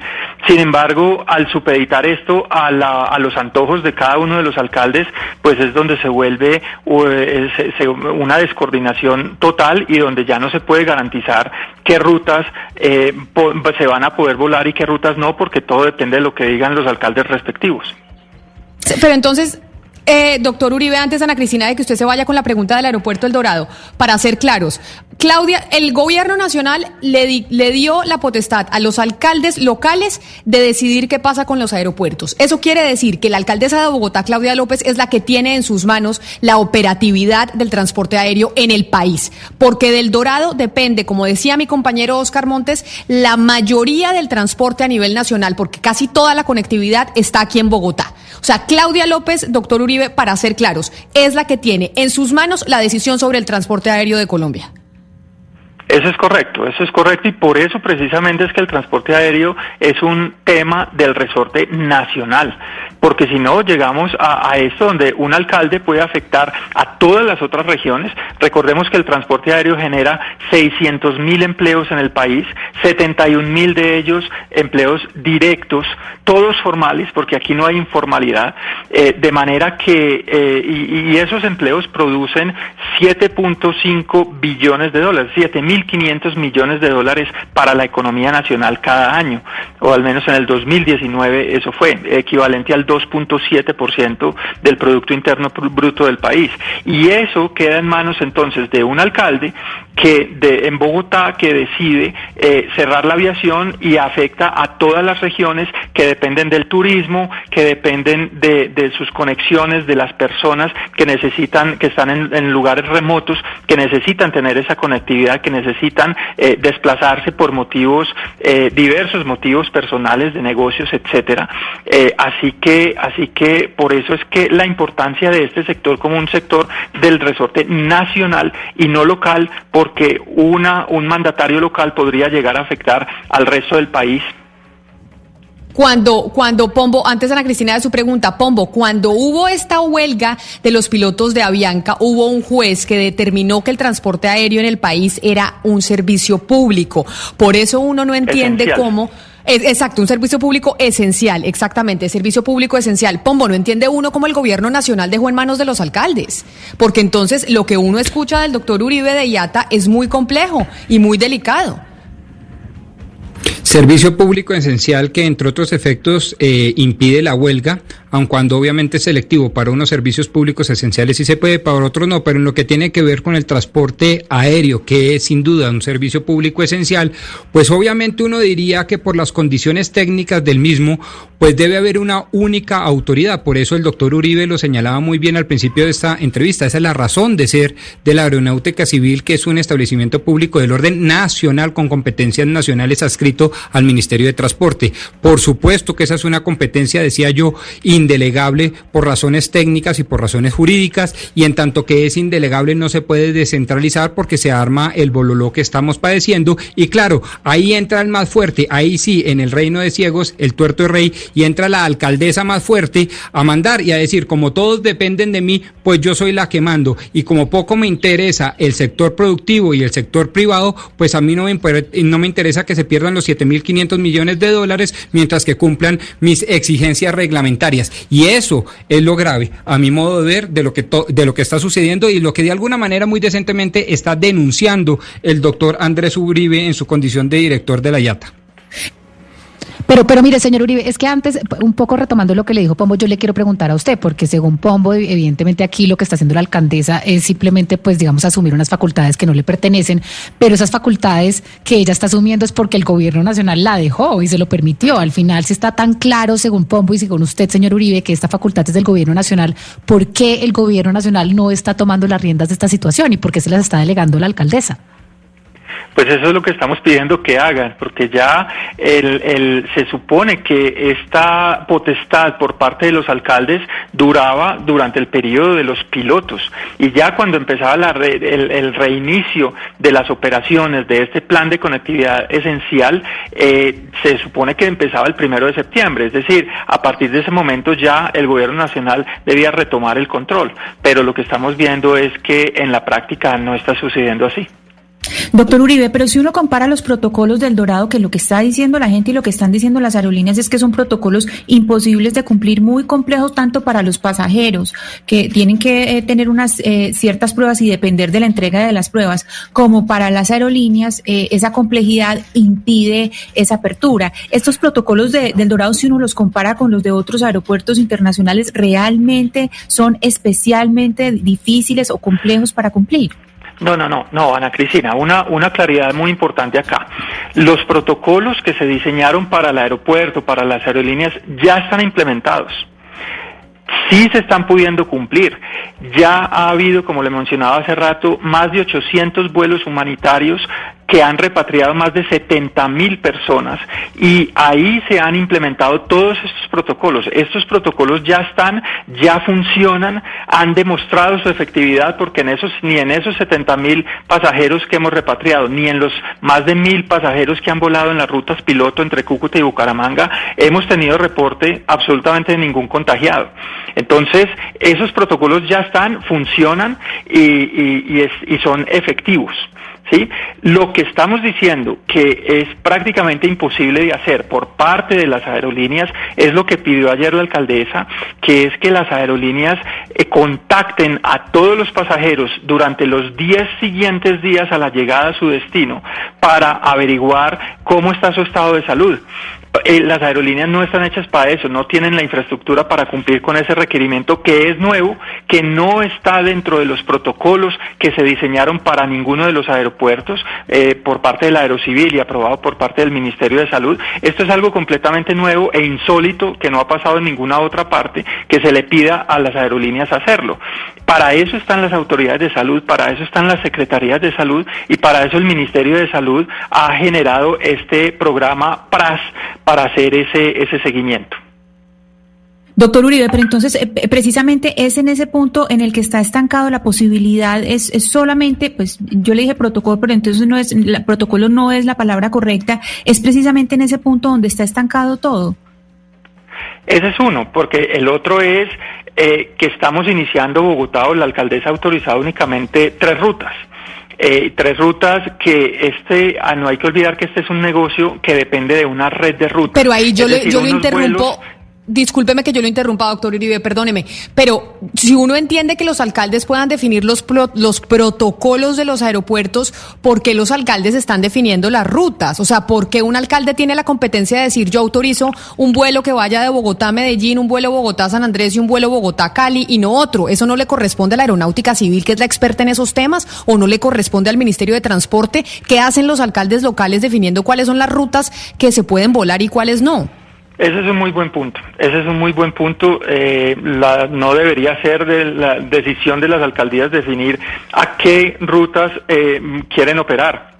Obviamente es decisión de la aeronáutica civil y, y, y, en último caso decisión de la aerolínea que quiera operar la ruta o no, que la solicite o no, que esté interesada en operar esa ruta dependiendo de las condiciones de demanda que haya pero, pero sí es muy importante anotar, eh, respondiendo a lo que dijo al principio, el, el, protocolo no es el protocolo de cada alcalde para cada aeropuerto, no es así. El protocolo se definió uno solo a nivel nacional para todos los aeropuertos, para todos los vuelos, y fue estructurado por la Aeronáutica Civil y después aprobado por el Ministerio de Salud. Y es el mismo protocolo para todos los aeropuertos. Y eso, eso creo, creo, creo, creo que quedó claro, pero retomando un poco lo que le decía eh, Camila, yo quiero entender un poco, porque usted dice que esto es facultad, digamos, también podría ser del Ministerio de Transporte o de, o de la Aeronáutica Civil, pero uno también dice, bueno, es que las rutas también depende de cuánta gente epidemiológicamente se va a mover de una ciudad no COVID a COVID, etcétera. También hay unas cuestiones a nivel de salud que se tienen que tener en cuenta, eh, digamos, en donde yo abro la ruta, porque al final voy a tener una llegada de personas masivas de lugares que tienen mucha exposición al virus. Esto no debería, digamos, también ser digamos, de, del espectro entonces de las alcaldías, etcétera, que dicen yo no quiero recibir gente de una ciudad que está llena de coronavirus o esto no tiene nada que ver? Pues para eso están los protocolos, precisamente para evitar que eso pase. Y en el último caso, para hacer ese, ese seguimiento, eh, pero es una responsabilidad del Estado, hacer el seguimiento de las personas que llegan a otra ciudad eh, mediante, mediante este programa PRAS. Pero los protocolos están diseñados precisamente para evitar eso. Pero, doctor Uribe, nosotros hemos hablado aquí de la confusión que tenemos los ciudadanos y también ustedes las aerolíneas, pero el gobierno no les ha respondido nada, no les ha dicho nada sobre esta incertidumbre en la que los tiene a ustedes y a nosotros los ciudadanos, porque acá estoy llena de mensajes de gente que necesita salir del país y gente que necesita volver al país. Sí, mira, el gobierno sigue insistiendo en que el primero de septiembre abre el, el, el plan de reactivación esencial. Eh, pero, pero ahí es donde está la desconexión, porque, porque no vemos que sea consecuente con lo que está diciendo la alcaldesa. Entonces, no sabemos si el gobierno nacional va a tomar finalmente la determinación y tomar, tomar esto, eh, las riendas del asunto y ya, y ya, digamos, retomar nuevamente el, el, el carácter nacional que tiene el sector aéreo. Eso, eso sería lo ideal, el gobierno tomara ya las riendas y tomara la decisión general de implementar la, la, este plan de reactivación activación esencial. Nos comunicamos con la Aerocivil y la Aerocivil nos dice que en este caso el ministerio o la ministra es la vocera y la ministra del Ministerio de Transporte nos dicen que en este momento la ministra está en una reunión. Pero míreme, doctor Uribe, permítame porque está con nosotros también Carolina Cortizo, que es la directora general de Wingo, una de las aerolíneas del país, para entender un poco también entonces cómo están funcionando las aerolíneas, cómo están vendiendo los tiquetes, qué va a pasar si no, si no se pueden utilizar. Doctora Cortizo, bienvenida a Mañanas Blue, gracias por atendernos. Camila, muy buenas tardes a ti, a la mesa y a quienes nos escuchan. Yo sé que cada una de las aerolíneas toma decisiones aparte, pero me imagino que como gremio están hablando en este sentido. Frente a esta incertidumbre, que era un poco la pregunta que hacía mi compañero Hugo Mario Paromar desde Cali, las aerolíneas están vendiendo tiquetes y la gente comprando los tiquetes, pero si no hay respuesta de los aeropuertos, entonces, ¿qué va a pasar con esos tiquetes? Mira, Camila, la, desconexión, como ha compartido Andrés, eh, está en que nosotros como aerolínea teníamos las directrices muy claras que desde julio hasta el 31 de agosto íbamos a tener planes piloto en donde los alcaldes iban a ser quienes decidían que necesitaban esos pilotos para operaciones aéreas. A partir del primero de septiembre, la ministra de Transporte dijo que íbamos a poder iniciar tanto operaciones domésticas como internacionales y es en ese camino que nosotros emprendimos la venta de etiquetes aéreos a los destinos que pensábamos en ese momento iba a ser sentido tener operaciones, tanto domésticas como internacionales. Eh, estamos viendo, como dijo Andrés, que hay una desconexión entre lo que se va a poder operar y entre lo que nos dijeron en su momento. Eh, y, y, en ese sentido sí quiero darle tranquilidad a los pasajeros que han comprado en Wingo, que sepan que vamos a tener flexibilidad para que muevan sus tiquetes en caso de que no podamos hacer sus operaciones así como lo hemos hecho en todos estos meses de coronavirus donde hemos tenido que pausar nuestras aeronaves y, hemos sido muy flexibles en cuanto a sus cambios, en cuanto a reembolsos con vouchers que van a poder usar eventualmente cuando reinicien nuestras operaciones. Y en eso están básicamente todas las aerolíneas, no solo Wingo, están todas las aerolíneas diciendo, bueno, pueden comprar eh, los tiquetes y si no se puede abrir, pues pueden eh, cambiar para otra fecha. Pero ¿cuánto tiempo pueden aguantar las aerolíneas con eso, cambiando y cambiando los tiquetes eh, de fecha? Porque al final el, el usuario también puede tener el temor de que el Paganini va a ser uno. Entonces uno dice, voy a perder la plata porque me arriesgué a comprar un pasaje porque supuestamente me dijeron que los aeropuertos iban a estar abiertos el primero de septiembre y resulta que me cambian las cosas y no van a estar abiertos. Sí, sin duda existe la incertidumbre de cuándo se pueden reiniciar operaciones, al menos desde el punto de vista internacional. Eh, en cuanto al doméstico, tenemos eh, una guía eh, muy pequeña de, cómo se pueden reactivar esas operaciones en base a lo que ha dicho Andrés y lo que, lo que comunicó ayer la alcaldesa desde Bogotá. todas nuestras operaciones están basadas desde Bogotá eh, y para nosotros sí es bien importante darle esa tranquilidad a los pasajeros que sepan que tenemos la flexibilidad, que vamos a permitirles que hagan sus cambios y que no van a perder sus tiquetes o no van a perder ese dinero que utilizaron para, para un viaje a futuro. Nosotros vamos a honrar esa promesa de que puedan volar con nosotros en el momento en que, en que el gobierno nos dé la luz verde. Pero esa flexibilidad, ¿qué, ¿qué, implica, doctora Carolina, en el caso de Wingo? O sea, yo compro un tiquete porque tengo programado un viaje para determinada fecha. Y si para entonces no hay un aeropuerto disponible, entonces Wingo me puede reembolsar el dinero, me mantiene el, el, tiquete para una fecha nueva o incluso podría cambiarla yo hacia por, por otro destino. Hay dos opciones. la opción de cambiarlo a otro destino o otra fecha, las dos son válidas, no cobramos penalidad por esto. Y la otra opción es un voucher donde te reembolsamos eh, tu inversión, lo que pagaste, te lo damos en un voucher para que lo utilices a futuro. La, tiene validez de un año, eh, anteriormente tenía validez de seis meses, nos dimos cuenta que no era suficiente, que las fechas se han ido corriendo y estamos haciendo los ajustes para que las personas sepan que tienen tranquilidad de que pueden comprar y nosotros vamos a honrar nuestra promesa de que eventualmente van a poder viajar una vez nos den la Claro, luz verde pero- de los gobiernos.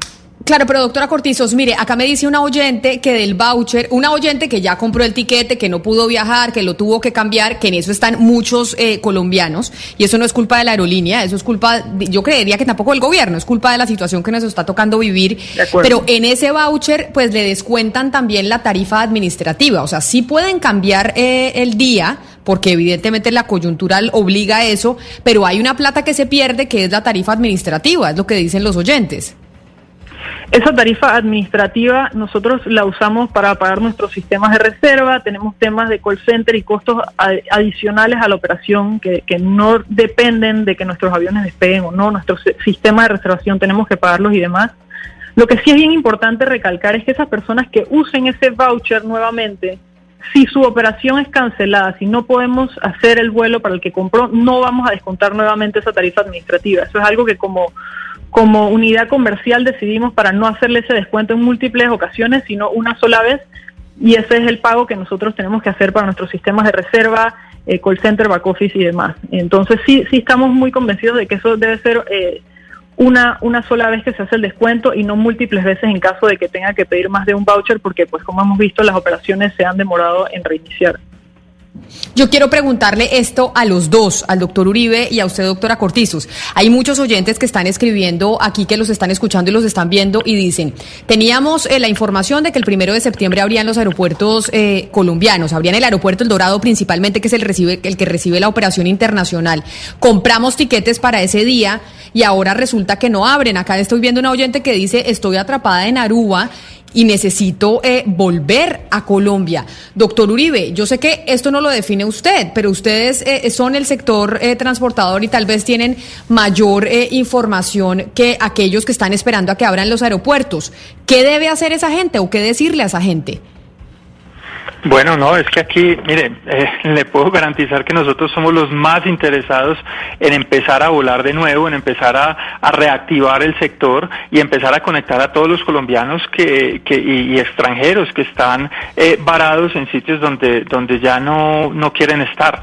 Es decir, somos el sector más interesado de todos en esto eh, arrancar, pero eh, obviamente estamos a la merced de lo que de lo que define el gobierno nacional, en este momento eh, de lo que definan también eh, los alcaldes, de manera que de manera que pues eh, puede contar con que somos los más interesados en destrabar este nudo en el que estamos metidos. Señor Uribe, la verdad es que en este momento cuando uno se pone a mirar, pues no hay muchos aeropuertos en el mundo que estén cerrados como el Dorado. ¿Usted sabe qué países en este momento están cerrados y están teniendo eh, cerrados sus aeropuertos aparte de Colombia? La verdad es que son muy pocos. Aquí en la región tenemos pues aeropuertos, países que nunca cerraron sus vuelos como, como Canadá, como Estados Unidos, Brasil, Chile, eh, México. Tenemos algunos que cerraron y ya volvieron a abrir, como es el caso de Ecuador y de Perú. Otros que ya anunciaron, como es el caso de, Panamá, de Costa Rica. Eh, y realmente cerrados, cerrados en la región tenemos a, a Colombia, Venezuela y Argentina. Son los únicos tres países que siguen cerrados del todo o que no han anunciado todavía pues una una eh, claramente una fecha de apertura.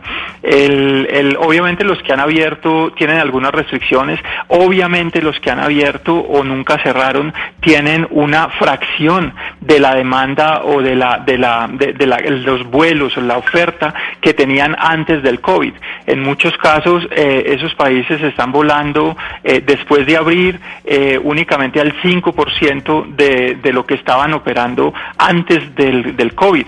Eh, otros países ya van más adelante ya van llegando a unos niveles más altos, pero, pero, pero prácticamente en ningún caso han llegado más del 50%, como es el caso de Norteamérica, que está llegando al 50% de lo que había antes y son los que más, más, más adelantados van. En la región Brasil está un 18% de lo que había antes y, y en otros países, eh, como le digo, empieza, eso empieza muy temprano, entonces muy, muy con una demanda muy, muy eh, débil. Así que eh, eso es también otra cosa adicional. Los alcaldes que están pensando que van a abrir el transporte aéreo y se les van a inundar las ciudades de turistas, eso no es así. Eso va a empezar únicamente con una fracción. Nosotros estamos pensando que para el final del año posiblemente un 10-20% de la demanda esté acá y el transporte doméstico se estará restableciendo totalmente más o menos al 2022. Adicionalmente el transporte internacional lo que tenemos previsto es que se vaya a a, restablecer más o menos en el 2024 a los mismos niveles que teníamos en el 2019. De manera que esto es eh, lo que queda para adelante es, es largo, es un camino lento y definitivamente lo que tenemos que hacer es empezar ya, porque si no empezamos ya, pues más se nos alarga esto. No, claro, y acá tengo una cantidad de gente diciendo, llevamos cinco meses sin poder volar, necesito regresar a Colombia desde Brasil, necesito regresar a Colombia desde México. Pero doctora Cortizos, usted eh, como eh, cabeza de una aerolínea, en este caso de Wingo, ¿cómo ha sido la relación de las aerolíneas con el gobierno nacional, con el Ministerio de Transporte, frente a esta eh, limbo en el que estamos y que ustedes sí tienen pues la posibilidad de tener comunicación directa? Pues nosotros hemos tenido reuniones con diferentes estamentos del gobierno. Eh, la crisis es muy profunda, nos ha puesto a prueba a todos, tanto el sector público como el sector privado. Eh, se ha hecho mucho esfuerzo desde el gobierno, la aeronáutica ha visitado muchísimos aeropuertos, se han establecido los protocolos, se ha avanzado mucho. Eh, yo, yo sí diría que la desconexión está en las fechas que hemos recibido y simplemente necesitamos una directriz clara para entender si se va a manejar a, nivel de gobierno nacional a partir del primero de septiembre o no.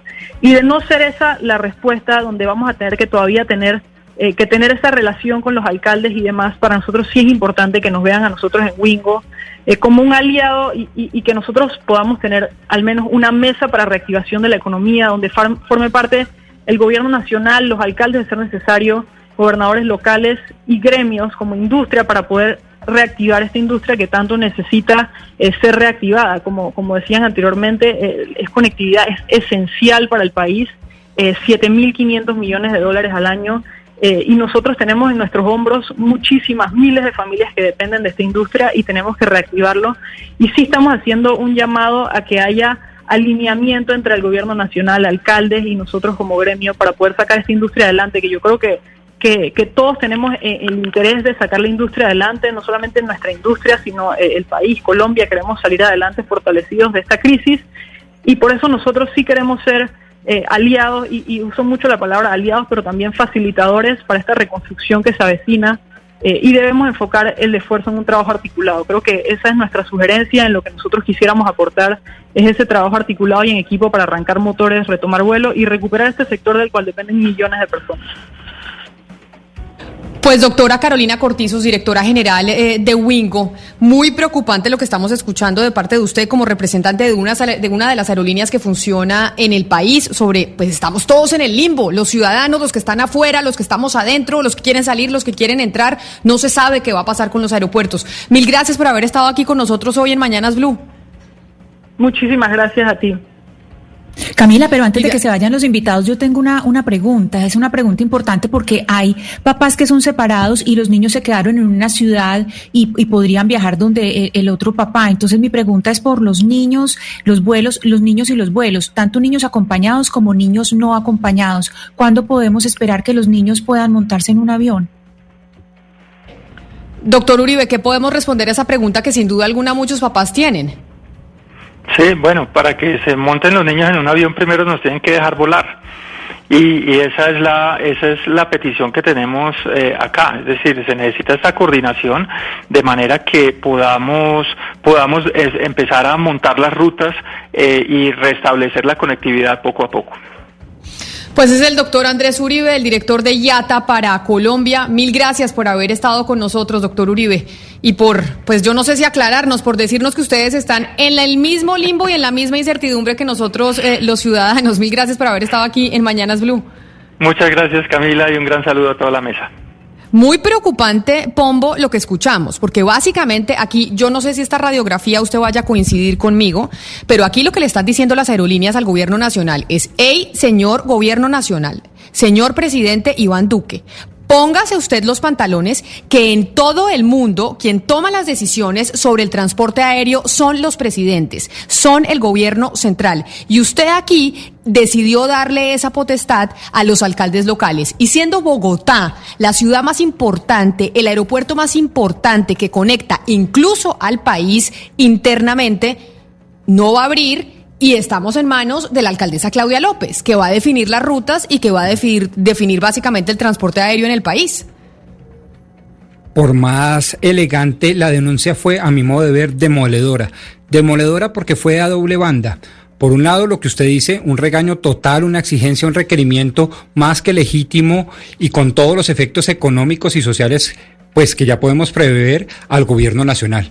Asuma usted de nuevo las competencias, póngase, como usted dice, Camila, los pantalones y dirija usted esta política nacional. Y por el otro lado, le dice a los alcaldes y en especial a la alcaldesa Claudia López de Bogotá, póngase la mano en el considere y no me le cuelgue al protocolo único nacional una cantidad de arandelas y de querubines cual Navidad para que usted pueda pues van a gloriarse con sus votantes y con sus más de 8 millones de conciudadanos. Eso no es justo, es ilegal, pero además es desproporcionado, es irrazonable, mejor dicho, es irreflexivo. Y eso es lo que yo creo que estos señores con total elegancia le han venido diciendo tanto al gobierno nacional como al gobierno local, particularmente al gobierno de la alcaldesa Claudia López.